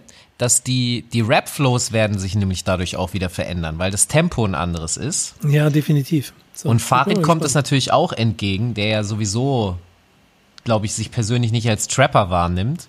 Äh, sprich, diese, diese Veränderung, die da jetzt mit reinkommt oder die neue Schiene, die sich aufmacht, da kannst du halt mal andere Seiten zeigen in anderen Flows. Also, ich glaube, das wird kommen. Bei dem Song bleibt am Ende noch ein kleines bisschen über, finde ich, dass wir da natürlich mit zwei Typen hier es zu tun haben, deren Frauenbild, sagen wir mal, nicht das äh, gesellschaftlich konformste ist. Äh, entsprechend muss man wahrscheinlich auch den Song wahrnehmen. Ähm, aber das Humorlevel sehr hoch und ich glaube, äh, damit kann man den dann auch so ähm, einordnen. Ich bin mal gespannt, was im nächsten Song passiert, denn ähm, wir haben zwei Gäste, ähm, die ich gar nicht kenne. Also Rimka, Frankreich kenne ich, aber Ge Burqueno kenne ich gar nicht. Also vielleicht mache ich mich jetzt hier gerade wieder unbeliebt. Aber der ist auf jeden Fall auf Santiago Bernabeo mit dabei. Ähm, der nächste Song. Ich mag, glaube ich, an dieser Konstellation, die sich Farid hier überlegt hat, dass man mit zwei Superstars aus zwei anderen Ländern hier so einen Drei-Länder-Song gemacht hat. Der äh, Ge Pequeno, ich hoffe, ich spreche ihn richtig raus, ist der Recherche nach ja schon mit vier Alben auf Platz 1 gewesen, fünfmal Platin. Äh, das heißt, ähm, auf jeden Fall ein italienischer Superstar. Äh, hat irgendwie, glaube ich, auch noch äh, das eine oder andere Fußballerische mit untergebracht in diesem Song. Und der zweite Gast, den er dabei hat, ist Farid, äh, ist Farids, glaube ich, auch französische Rap-Liebe zu schulden, Rimka. Rimka ist äh, für mich einer der spannendsten ähm, Künstler, die, die es aus Frankreich in den letzten 10, 15 Jahren gegeben hat, weil ich, der, so viele Hits gemacht, also auch so Leute wie Azad oder Haftbefehl haben sich auch schon an ihm quasi abgearbeitet und auch eher Ehre gegeben. Oh Gott, ich, mir gehen langsam die Worte aus über fünf Stunden Aufnahmen. Ähm, aber sagt mir mal ein Gefühl von euch, wie, wie fandet ihr den Song, mal abgesehen von der Sprachbarriere, die natürlich zwei Drittel des Songs inhaltlich nicht zugänglich macht eigentlich? Also jetzt mal ganz unabhängig von der Sprachbarriere muss ich sagen, dass er mir äh, rein soundtechnisch gut gefallen hat. Also ich mochte die Hook auch, ähm, weil es auch wahrscheinlich äh, der Abwechslung zu schulden ist. Also es ist einfach mal ein Bruch auf dem Album, ein sehr später Bruch. Ähm, aber tut der Platte gut, meiner Meinung nach. Ja, sehr melodiös, ne, oder? Genau. Falk, hat dir der Beat gefallen? Leider nein. Ah, warum? Ähm. Wahrscheinlich, weil es ist dir zu, ist dir zu, Zu- zu, zu, zu weich, ne? Da kann der Kopf nicht nicken. Ja und nein. Ähm, es, es haben mir Harmon- Harmonien und Akkorde nicht so gefallen. Zu viel Harmonie. Ja, nee, nicht zu viel Harmonie, sondern die falschen. Und ähm, das Autotune-Gesinge in dieser Form, da, da ist bei mir, geht bei mir sofort so eine so ein Vorhang runter. Ich habe andere Sachen aus diesem Track mitgenommen. Ich habe jetzt gelernt, was ein Oral Jelly ist. Das ist nämlich ein generisches äh, Viagra-Ersatz irgendwas. Also du poppst dir eine Pille, um zu poppen. Äh, dann deutscher Rap ist nur noch eine Rolex-Werbung. Habe ich ja eigentlich das Gegenteilige, aber egal. Äh, immerhin ist es Adlib äh, das von dem anderen Uhrenonkel, egal. Äh, und die Zeile, es kommt drauf an, wer du bist und wo du herkommst. Ähm, mit dem Adlib Derendorf. Also ich verstehe das zwar, aber ich halte es eher mit Rakim. Kennst du noch Nico Rakim? ja. Äh, und zwar hat er mal gerappt, it's not where you äh, it's not where you from, it's where you at. Und äh, das, das kommt mir etwas näher als, weil eigentlich ist es egal, wo du herkommst, für mich. Aber naja. Es gibt noch ein Ding, das der Gepo Pequeno mit reinbringt. Am Ende rappt eine deutsche Zeile, ne? Ist euch das aufgefallen? Ja, ja, das ist, äh, da musste ich irgendwie ganz kurz, hatte ich irgendwie, ist mir das Feature von RA, äh, The Rugged Man in den Kopf gekommen, wo er, glaube ich, mit Savage und Sammy oder so auf dem, auf dem Song ist, ich weiß nicht mehr ganz, aber ich mag das auf jeden Fall, wenn man dann irgendwie ein bisschen zwischen den Sprachen switcht. Und dadurch, dass der dann halt auf Deutsch ist, ist logisch, versteht man das. Und ich glaube, er spielt damit auf das WM-Finale 2006 an. Stimmt das? Nee? Ja. Ja, Deutsche WM im eigenen Land, Halbfinale. Das war ein sehr schmerzhafter Moment für jeden, der damals WM geguckt hat im eigenen Land. Ja. Weil eiskalt, auch. eiskalte Italiener mit zwei äh, eiskalten Toren äh, den Traum vom Finale im eigenen Auch Land für den- zerstört haben. Für den Kollegen, der Sidans Kopfstoß erhalten hat. Am Ende, Im Finale dann. jo, Das war Der- auch der ja- schmerzhaft der- für den. Nee, überhaupt nicht. Das war ja quasi äh, Teil des Masterplans. Ähm, ein anderer Masterplan von Farid ist offensichtlich hier die Feature-Rekordliste zu brechen für 14 Songs. Der nächste Song, den kennen wir eigentlich. Maghreb Gang, ähm, French Montana und Khaled, den hören wir trotzdem noch mal kurz an, um ein Gefühl zu kriegen. Wir hören ihn nämlich jetzt noch kurz an, damit wir gleich wieder bei euch sind und dann sprechen wir über diesen Song. Simon, Fakten. Boah, also ich dachte bei Khaled musste ich irgendwie, habe ich erst an Khalid gedacht, der ja dieses Feature mit äh, Billy Ehrlich hatte. Ähm, und als das, der, der Song rausgekommen ist, dachte ich, den kenne ich doch irgendwoher. Und der ist ja auch schon älter. Ähm, der ist ja schon 2019 erschienen, glaube ich. Mhm. Schon Und, im Sommer, ähm, vor gut einem Jahr ist der einfach schon erschienen. Ja, ja, im Juni, glaube ich. Ähm, und äh, Khaled ist, das ist so krass, das ist halt mit, das ist der international größte Popsänger Algeriens. Also das ist einfach, das ist ein, eine Riesengröße, den er hier äh, auf seinem Song hat, zusammen mit French Montana und da wieder featuremäßig einfach krass abgeliefert so. Und es ist halt, äh, die Hook ist aus einem Song von, äh, von Khaled aus, ich glaube von 93. Ähm, auch super bekannter Song von ihm. Der ging sogar in, ich glaube, in sogar in Frankreich ist der, ist der in die Charts eingestiegen. Nicht hoch, aber der war auf jeden Fall in den Charts in Frankreich. Aus ein algerischer Song so. Das ist schon stark, ne? Da sind die algerischen Wurzeln von Farid auf jeden Fall ähm, vorhanden und dementsprechend auch gewürdigt. French Montana als Feature ist jetzt nicht das größte Feature, das man sich in den USA im Moment besorgen könnte, würde ich mal vorsichtig formulieren, aber offensichtlich auch eine Herzensangelegenheit für Farid gewesen. Und man muss ja dazu sagen, dass es auch schon, glaube ich, ein Jahr alt ist, das Ganze fast. Ne? Insofern der, die Einläutung der großen Promophase, die am Ende in diesem Album hier gemünzt hat. Äh, Falk, hat Aber dir der Song damals gefallen? Wie bitte? Hat dir, der, hat dir der Song damals gefallen? Ähm, ich fand den tatsächlich nicht, nicht schlecht so. Ähm, ich fand gut, dass es diese Durchmischung gab und ich fand interessant diesen sozusagen folkloristischen Einschlag. Ähm, und French Montana, das ist natürlich, das ergibt ja alles Sinn. Die haben ja alle marokkanische äh, Wurzeln. Und Ja, nordafrikanisch zumindest. und das fand ich halt, also das finde ich dann auch logisch, sich das auszudenken. Also von daher, ja. Ist nicht mein Lieblingstrack, aber ist ein guter Song. Deswegen auch der, der Titel Maghreb Gang, weil quasi genau aus Nordafrika. Aus dem Maghreb-Staaten. Ich finde es halt, Ja. also ich finde das Konzept von diesem Song halt sehr stark, weil sich einfach Gedanken gemacht worden sind. Ne? Wir hatten jetzt auch schon ein paar Tracks auf diesem Album, wo wir dachten so, hä, warum? So, ähm, Ich glaube, bei denen wurden sich auch Gedanken gemacht. ja, da wurden sich natürlich Gedanken gemacht, aber es ist vielleicht ähm, deutlich subtiler, um es mal so zu nennen. Aber ähm, so gefällt mir das. Also das, das ist für mich ein sehr logischer Zusammenschluss an Menschen und nicht ähm, einfach das Feature um des Feature Willens. So, sondern es Du ist möchtest es offensichtlicher. Genau, ne? Also wir, beim nächsten Track wird es ja, glaube ich, auch ein Rick Ross-Feature geben und Rick Ross habe ich auch das Gefühl, wie viele Deutschrap-Features von Rick Ross gibt es jetzt schon und ähm, es gibt halt zu keinen eine Connection, sondern man hat, nimmt sich halt den Ami, so einfach, den man irgendwie kriegen kann und der äh, verfügbar ist. Und ähm, bei French Montana gibt es eine Story und bei Khaled gibt es auch eine Story und das macht es für mich rund und das macht es für mich wertig und das macht für mich einen guten Song aus. Grund, warum man Musik machen sollte. Nichtsdestotrotz ist wahrscheinlich ein ähm, Rick Ross Feature auf einem Farid Bang Album nicht einfach nur, weil gerade im Supermarkt für US-Features Den gab es nicht in der Gravelkiste. Rabattpreis drauf war. Ähm, wir hören es uns jetzt an. Wir hören, gehen zum nächsten Song. Äh, Scarface featuring Capo und Rick Ross. Rick Ross. Ey Leute, kennt ihr dieses, dieses Gefühl davon, dass ähm, also wenn, wenn ihr mit Straßenrap euch beschäftigt oder mit Leuten, die denen huldigen, dass du oft so aus dem Gespräch rausgehst mit, habt ihr Scarface zu Ende geguckt oder habt ihr ihn nur bis Minute 75 geguckt? Soll ich euch mal Kennt was ihr das erzählen? Gefühl? Ich habe den einfach Ja. noch nie geguckt. Du hast noch nie geguckt? Same. Same. Hat, nicht, hat mich nie in den Fingern gejuckt. Okay, Okay. das ist euer Dragon Ball. Äh, Ja. Nee.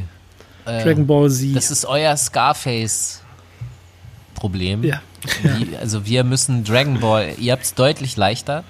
ja. Ähm, und es ist ein cineastisches Meisterwerk.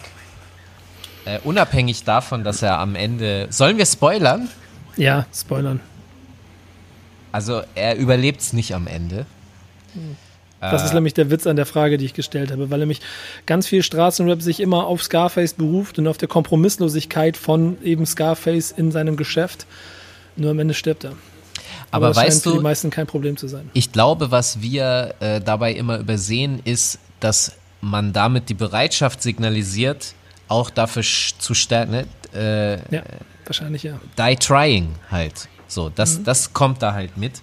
Aber mal eine andere Sache, also ähm, wenn ich dein, dein äh, sich etwas denken beim Musikmachen aufgreife, Kevin, dann haben wir hier ja das auch wieder, das, äh, du hast die Referenz an Scarface, an Miami, äh, du hast Rick Ross, der äh, natürlich Miami-mäßig da gebrandet ist.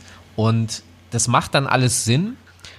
Und musikalisch kann ich es dann sogar auch ein bisschen einordnen, weil wenn du dir den Scarface-Film anguckst, dann hast du natürlich, damals war ja Hip-Hop einfach noch gar nicht in dem Sinne am Start. Du hast musikalisch Giorgio Moroder aus München, der da einen reingelatzt hat und da hast du auch so gerade, wie soll ich das sagen, gerade Disco-artige Beats und das hier ist, es gibt gerade so einen kleinen Trend, der heißt Too Slow to Disco. Das sind ähm, Songs, die so produziert sind wie Disco-Tracks, aber sie sind halt langsamer im Tempo. Das heißt, du kannst gemächlicher dazu tanzen. Und wenn ich mir so ein, zwei andere Deutschrap-Sachen aus den letzten Wochen angucke, habe ich ein bisschen den Eindruck, als könnte das vielleicht eine dritte Schiene sein, auf der wir in nächster Zeit einiges äh, zu hören bekämen. Ähm, Capo scheint sich ja offensichtlich auch schon dafür zu begeistern. Also meins ist es jetzt nicht, aber es funktioniert offensichtlich für eine Rap-Klientel.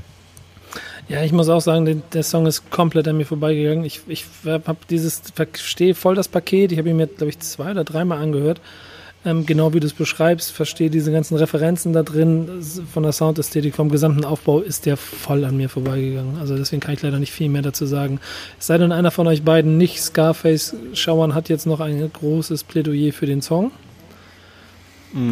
Also ich kann sagen, dass ich ähm, Rick Ross, auch wenn ich ihn gerade noch als, als, äh, als ein gängiges Deutschrap-Feature abgetan habe, ähm, ich finde seine Stimme halt einfach geil. So, und jedes Mal, wenn er einsetzt, äh, finde ich es wieder, finde ich finde ich es aufs Neue beeindruckend, dass er mich allein dadurch schon mit seinen Intonationen und so weiter äh, catchen kann. Genau, das allein schon. Und auch, ähm, ich weiß nicht, Ich mag ihn am liebsten, wenn er so Drake-Features hat. und so mit diesen Core-Samples und so, aber ähm, ja. Ich, ich Aber da haben wir nicht- auch wieder, Drake ist auch so jemand, der dieses Too Slow to Disco-mäßige mit diesen geraden Bassdrums, die so durchgehen, das funktioniert ja offensichtlich für die Ja. Jungs. Meins ist Hier hat mich das so. erstmal ein bisschen irritiert, dass irgendwie dieser 80s-Vibe vom Capo und der Part von Rick Ross und aber im Endeffekt dadurch, dass dann, weißt du, 80er-Film Scarface und auch dieses GTA Weiß-Video, dann war das, war das für mich trotzdem okay so, weißt du, alles ein Bild, fertig. Ähm, ich würde mir nur wünschen, wenn man Features einkauft, dass man dann vielleicht auch noch ähm, irgendwie so eine Spur mitbringt, wie der Name des Künstlers, für den man gerade ein Feature aufnimmt, phonetisch ausgesprochen wird. Dass dann auch Farid Bang gesagt wird und nicht Farid Bang. Aber das nur am Rande. Ähm, nächster Song und damit auch schon langsam Zielgerade kümmert sich um das beste Label. Wir hören rein. Kevin, sag mir was zum Song. Ja, es ist sehr monumental. Ne? Mit, mit diesen, es, es klingt, als würden sie gleich mit Schwertern und äh, Büffelfellen um, um den Nacken gebunden. Äh, der, die Büffelfelle müssen natürlich groß sein, um um diese riesigen Nacken zu passen generell. Aber als würden sie gleich mit Schwertern losziehen und äh, die andere Indie-Label-Landschaft in Deutsch-Rap niederkämpfen zu wollen. So, so ungefähr. Stirnnackenkommando. Genau, so, so bestialisch klingt es. Ähm, ja, So wie eigentlich auch das ganze Label, aber auch sich im Prinzip die ganze Legacy über aufgebaut hat, wenn man mal ehrlich ist. Ne? Die, die Macht und die, die klar machen, dass man die Nummer eins ist und vor allen Dingen auch der Kampf und zu zeigen, dass man stärker ist als die anderen, ist eine der DNA-Spuren von Banger Musik. Spricht dich das an, Simon? Auf jeden Fall. Also ich finde diesen Epos, der da am Ach, Anfang krass. drin ist, Okay. finde ich, finde ich, finde ich sehr geil.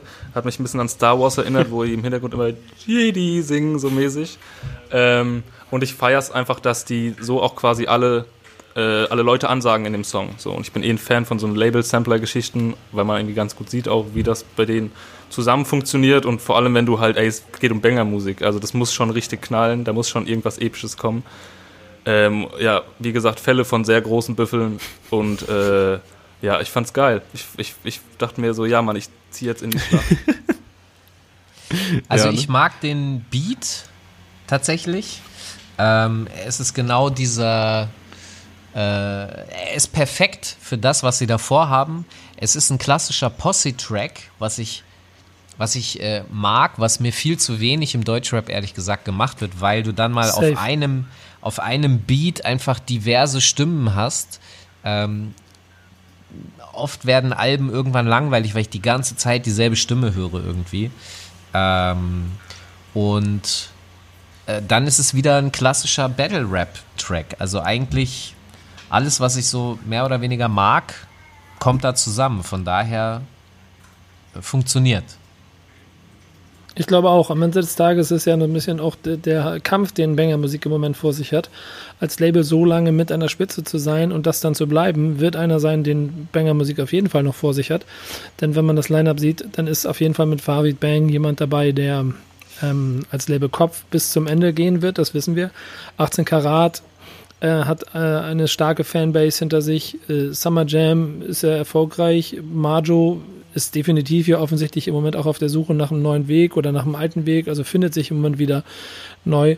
Und bei Sippo zum Beispiel muss man mal abwarten, wie es sich entwickelt. Die, die Lorbeeren waren da, aber so der wirklich knallt hat noch nicht funktioniert und Jasko selber ist, gehört quasi zum Inventar des Hauses. Also man, man sieht A, dass da sehr viel Familie und auch ein sehr enger Verbund ist.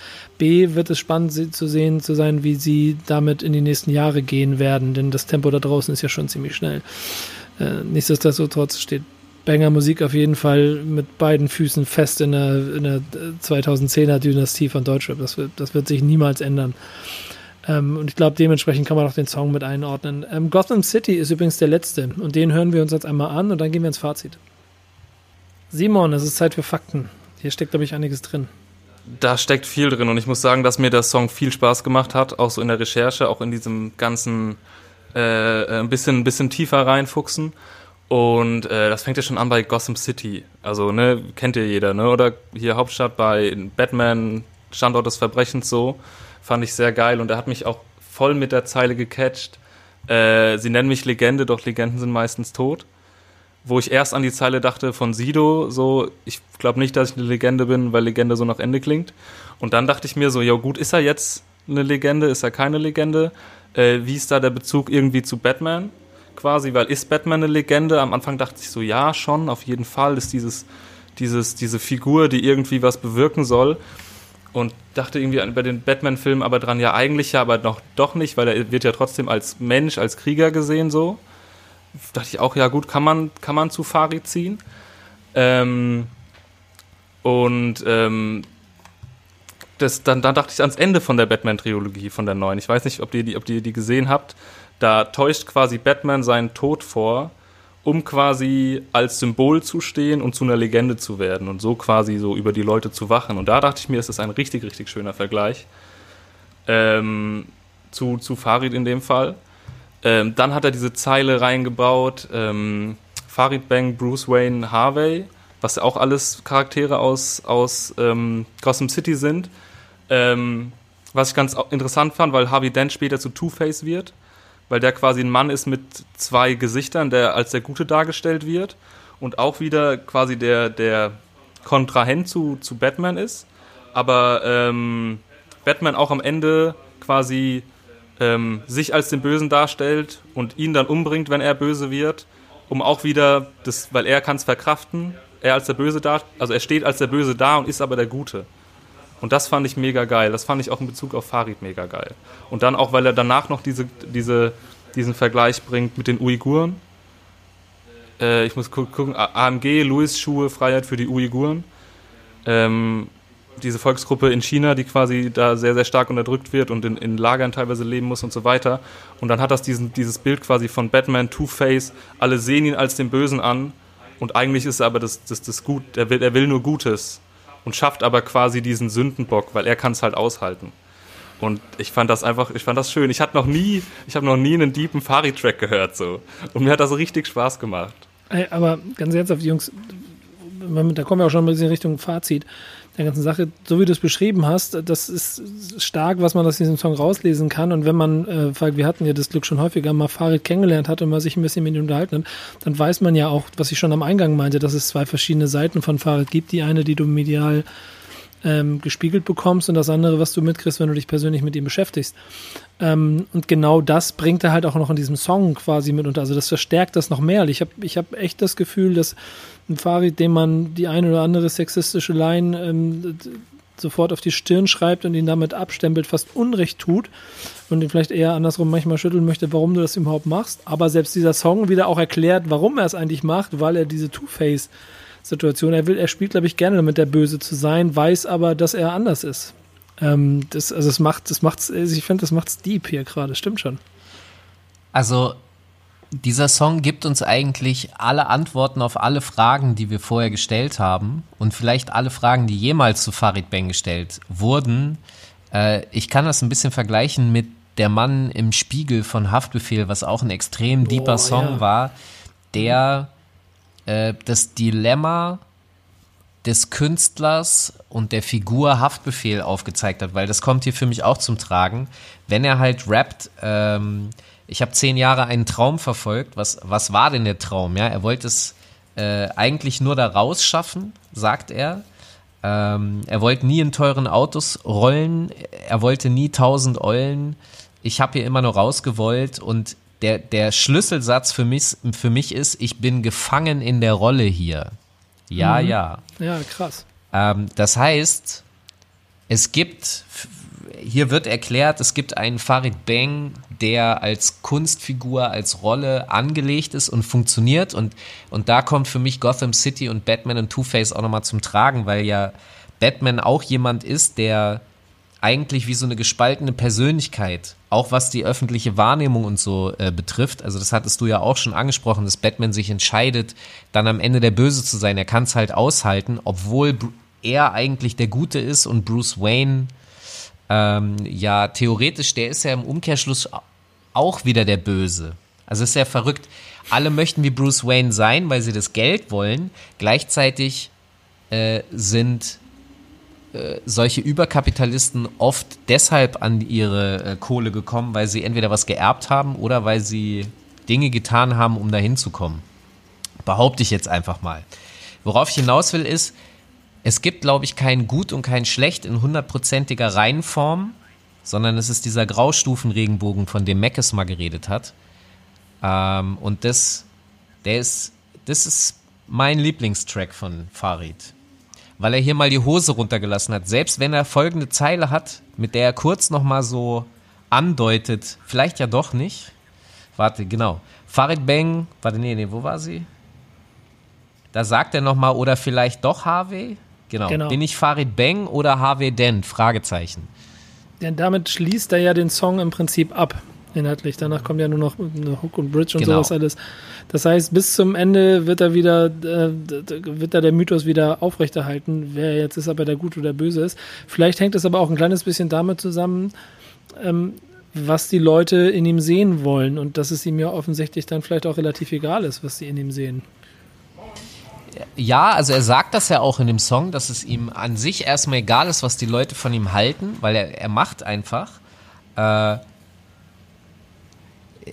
guck mal, großartige Kunst ist ja eigentlich für mich auch genau das, nämlich eine Spielfläche, wo ich mich als jemand, der von außen kommt, auch so ein bisschen ausspielen kann. Das heißt, ich habe eigentlich keine hundertprozentige Sicherheit, weil ich dadurch wird es wieder verkleinert, weil es dann definierter ist. Äh, wenn ich von dem Künstler alles weiß und alles äh, gut ist und so, also alles im Sinne von es, es wird mir alles so hingelegt, dann finde ich das relativ schnell langweilig. So, ich kann mich an Farid, das habe ich ja vorhin auch schon mal gesagt, man kann sich immer abarbeiten. Es gibt immer, äh, das ist sowieso an der Figur Farid super und dieser Track hier ist jetzt einfach nochmal, er, er gibt mir den Unterbau dafür, dass ich Farid gut finden kann. Ich. Und ich glaube, auf dem Album finden ganz viele Songs statt, wo andere Leute genau dasselbe sagen würden, obwohl sie genau die anderen Songs nicht so gut finden. Das ist, die wollte ich gerade sagen. Das, das fällt mir auch auf, wenn ich die Playlist durchgehe und ich bestimmt auf diesem Album mehr Songs finde, die ich gar nicht, also die ich nicht vielleicht noch nochmal hören würde, weil ich die alle gar nicht so spannend finde.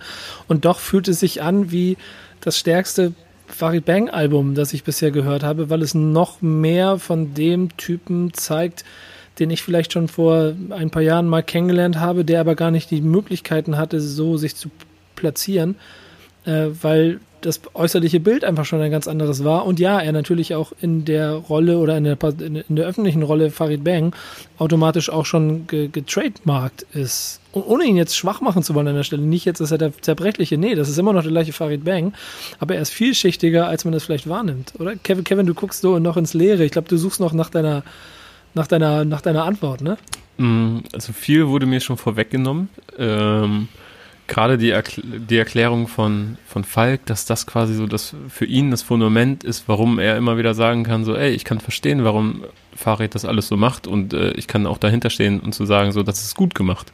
So, weil ich weiß, was noch dahinter steckt, hinter dem Mhm. Typen. Und das äh, kann ich sehr gut nachvollziehen und auch unterschreiben. Und für mich war das so ein Entwurf, wie es weitergehen könnte. Irgendwann mal. Weil, wenn, ich habe so, ich musste an, dummerweise an Comedians denken, die so in meiner Jugend recht erfolgreich waren. Nehmen wir mal so Mario Barth, Atze Schröder, auch, auch, auch, ähm, Falks guten Freund Olli Pocher. Und, ähm, und ähm, die sind, deren Humor, das merkt man jetzt, 2020, ist sehr schlecht gealtert. So, und die sind so da ein bisschen stehen geblieben. So. Ja. Und ähm, es gibt einen ganz interessanten Podcast mit Atze Schröder übrigens, den kann ich sehr empfehlen. Ähm, ich glaube bei Hotel Matze, äh, Ja, wo er, hab ich auch gehört, wo er sehr, wirklich sehr mal gut. über die Figur Atze Schröder spricht. Der ist wirklich Mhm. unironisch komplett sehr gut zu, also wirklich sehr zu empfehlen.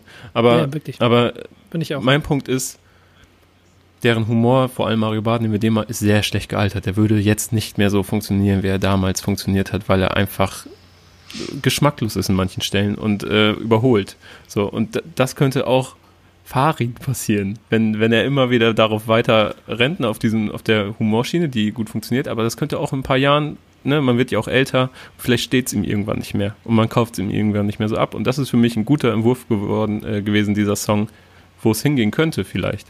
So, ne? Weil mit dem Alter vielleicht auch mal gediegenere Musik und so, reflektiertere, das ähm, fand ich mhm. sehr spannend irgendwie. Diese, diese ich, ich Gedankenspiel. Ja, ich, ich würde noch einen Schritt weitergehen. Ich glaube nicht, dass er dann, also ich, das Problem sehe ich genauso bei Farid, dass man das, was man, womit man mit 20 irgendwas groß geworden ist und mit beiden Mittelfingern und zwei Fäusten in die Rap-Szene reingehen und alles beleidigen, was nicht bei drei auf dem Baum ist, das kannst du nicht mehr mit 45 machen, weil es dann irgendwann nicht mehr, ja, kannst du machen, aber es, es, es, es, es, es wäre nicht, also es, es, du, du, du, du würdest deine eigene Legacy so weiter beschädigen. Und ich finde, dieser Song ist auch viel mehr ähm, die Schleife rund um das Gesamtpaket Genki Dama, das Farid da gebunden hat, indem er zeigt, hey, ich bin immer noch der gleiche Assi, wenn ich will, den ihr alle kacke findet. Ich mache immer noch die gleichen sexistischen Lines, die ihr alle kacke findet. Ich mache mich über die Leute lustig. Ich akzeptiere kein Neben mir. Ich bin der Größte. Außerdem habe ich meine Gang und alle anderen könnt euch ficken.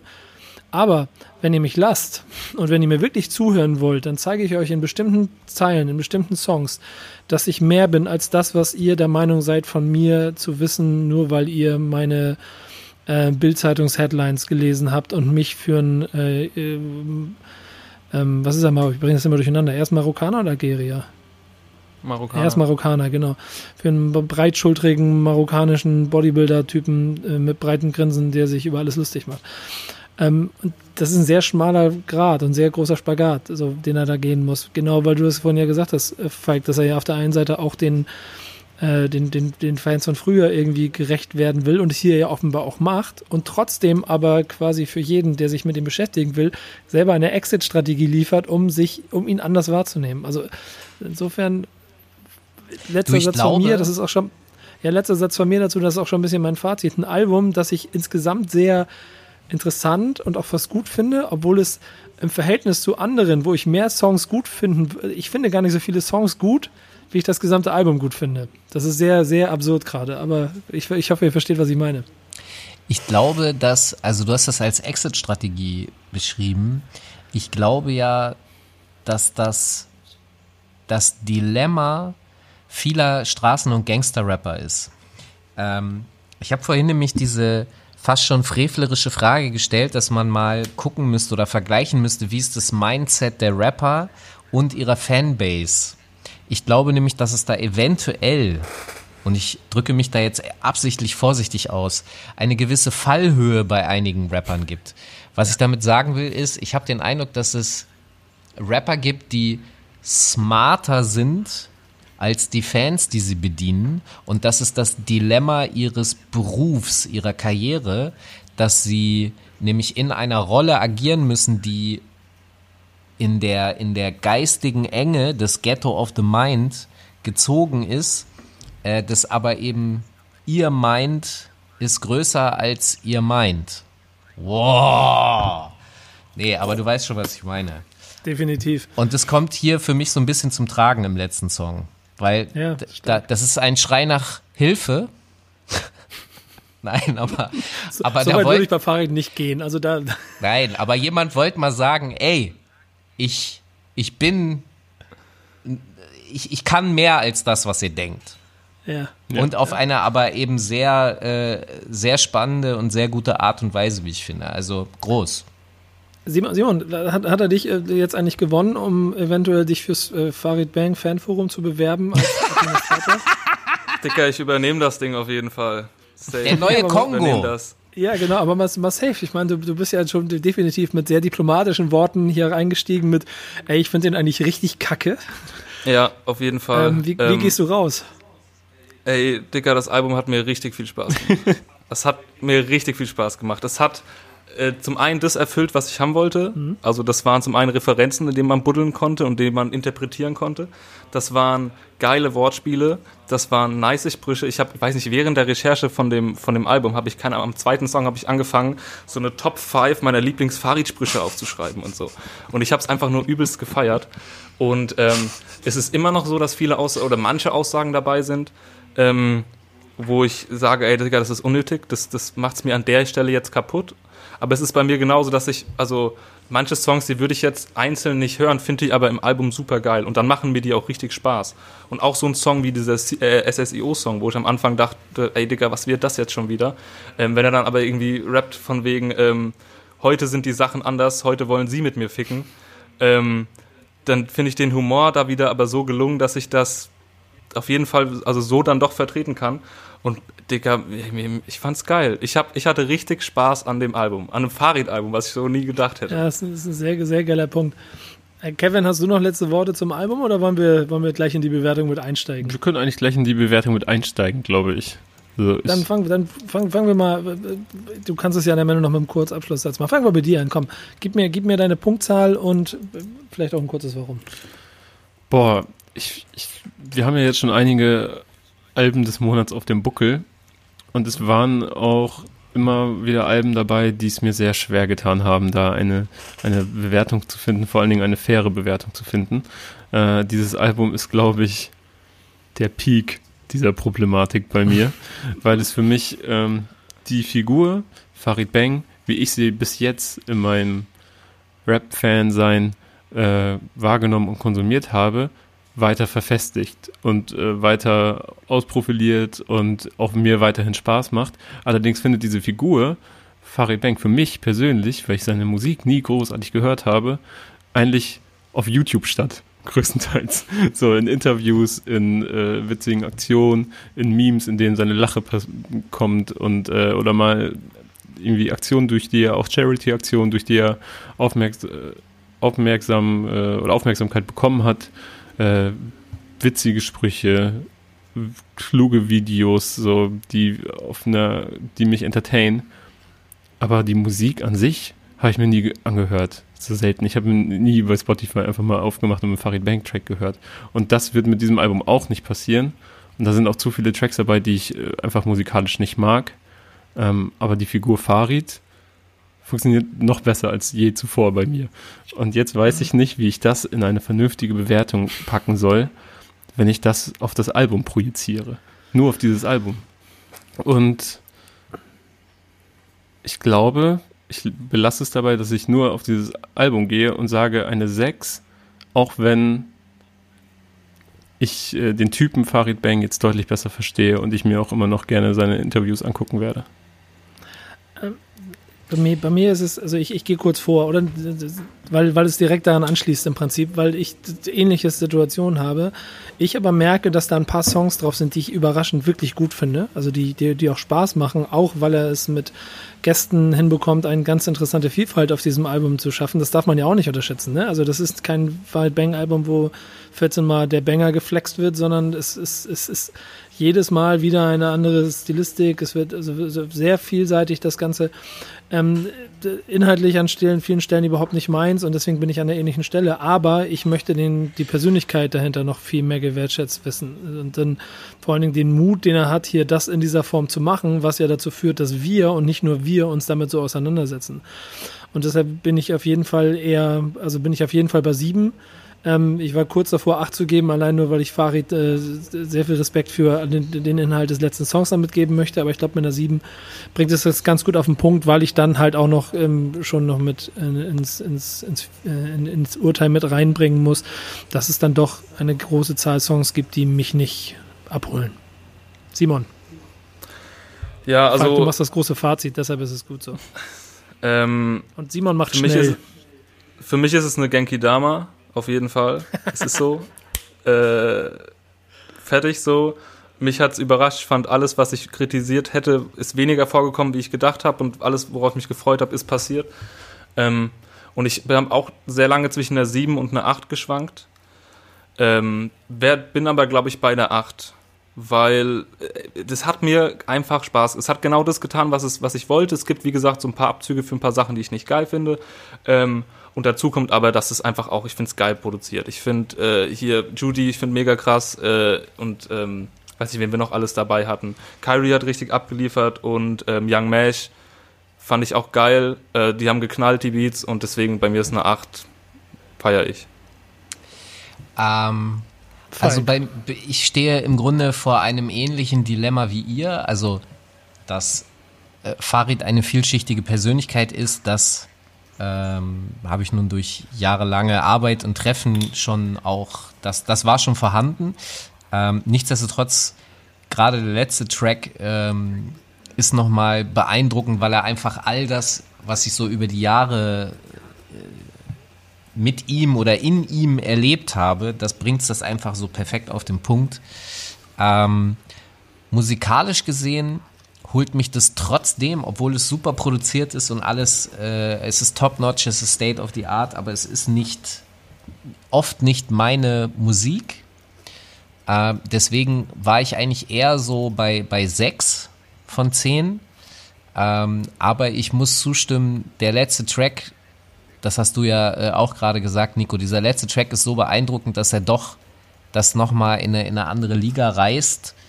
Ähm, ich glaube, mit sieben sieben von zehn bin ich gut dabei. Das wird dem Album gerecht. Und ja. ich, ich, muss an dieser Stelle auch vielleicht noch am Ende, zumindest ist es für mich, aber ich habe das Gefühl, dass ich bei allen raushöre, so ein bisschen klar machen, dass wir hier ähm, etwas haben, was wir vielleicht vor drei Jahren nicht oder vier Jahren nicht bei einem Farid Bang Album gehabt hätten, dass wir an einer Stelle noch krasser die Persönlichkeit dahinter von dem, was er musikalisch inhaltlich macht, äh, trennen können. Denn äh, bei jedem von euch war es bisher, und das ist ja bei mir auch so, habe ich auch betrieben, dass das Musikalische manchmal gar nicht so in den Fokus gerückt ist, wenn man sich mit Farid Bang beschäftigt hat, sondern eher dies drumherum. Und auf einmal sorgt er dafür, dass man die Person dahinter noch anders wahrnimmt. Und das äh, mag ich sehr gerne. Deswegen äh, freue ich mich über diese Erkenntnisse. Und ich muss auch ehrlich sagen, das ist eine sehr, sehr starke Folge Album des Monats geworden, weil sie viel tiefer war, als ich es am Anfang erwartet hätte, wenn wir mit Farid Bang Album reden. Deswegen vielen Dank, Falk, dass du dabei gewesen bist, dass du dir die Zeit genommen hast. Dann doch auch recht viel hier. Und du, dein nächster Termin, den du noch hast, der wird schöne Grüße von mir, ne, sich verspäten. Aber danke dafür. Und äh, auch danke Simon, danke Kevin natürlich, dass ihr mit dabei gewesen seid. Ja, danke euch. Und die nächste Folge, Abend des Monats, kommt schneller als ihr denkt. Aber jetzt hört euch diese erstmal noch von vorne an. also macht's gut, bis bald. Das war Nico Backspin, das war alles Backspin, Falk, Kevin, Simon. Bis bald.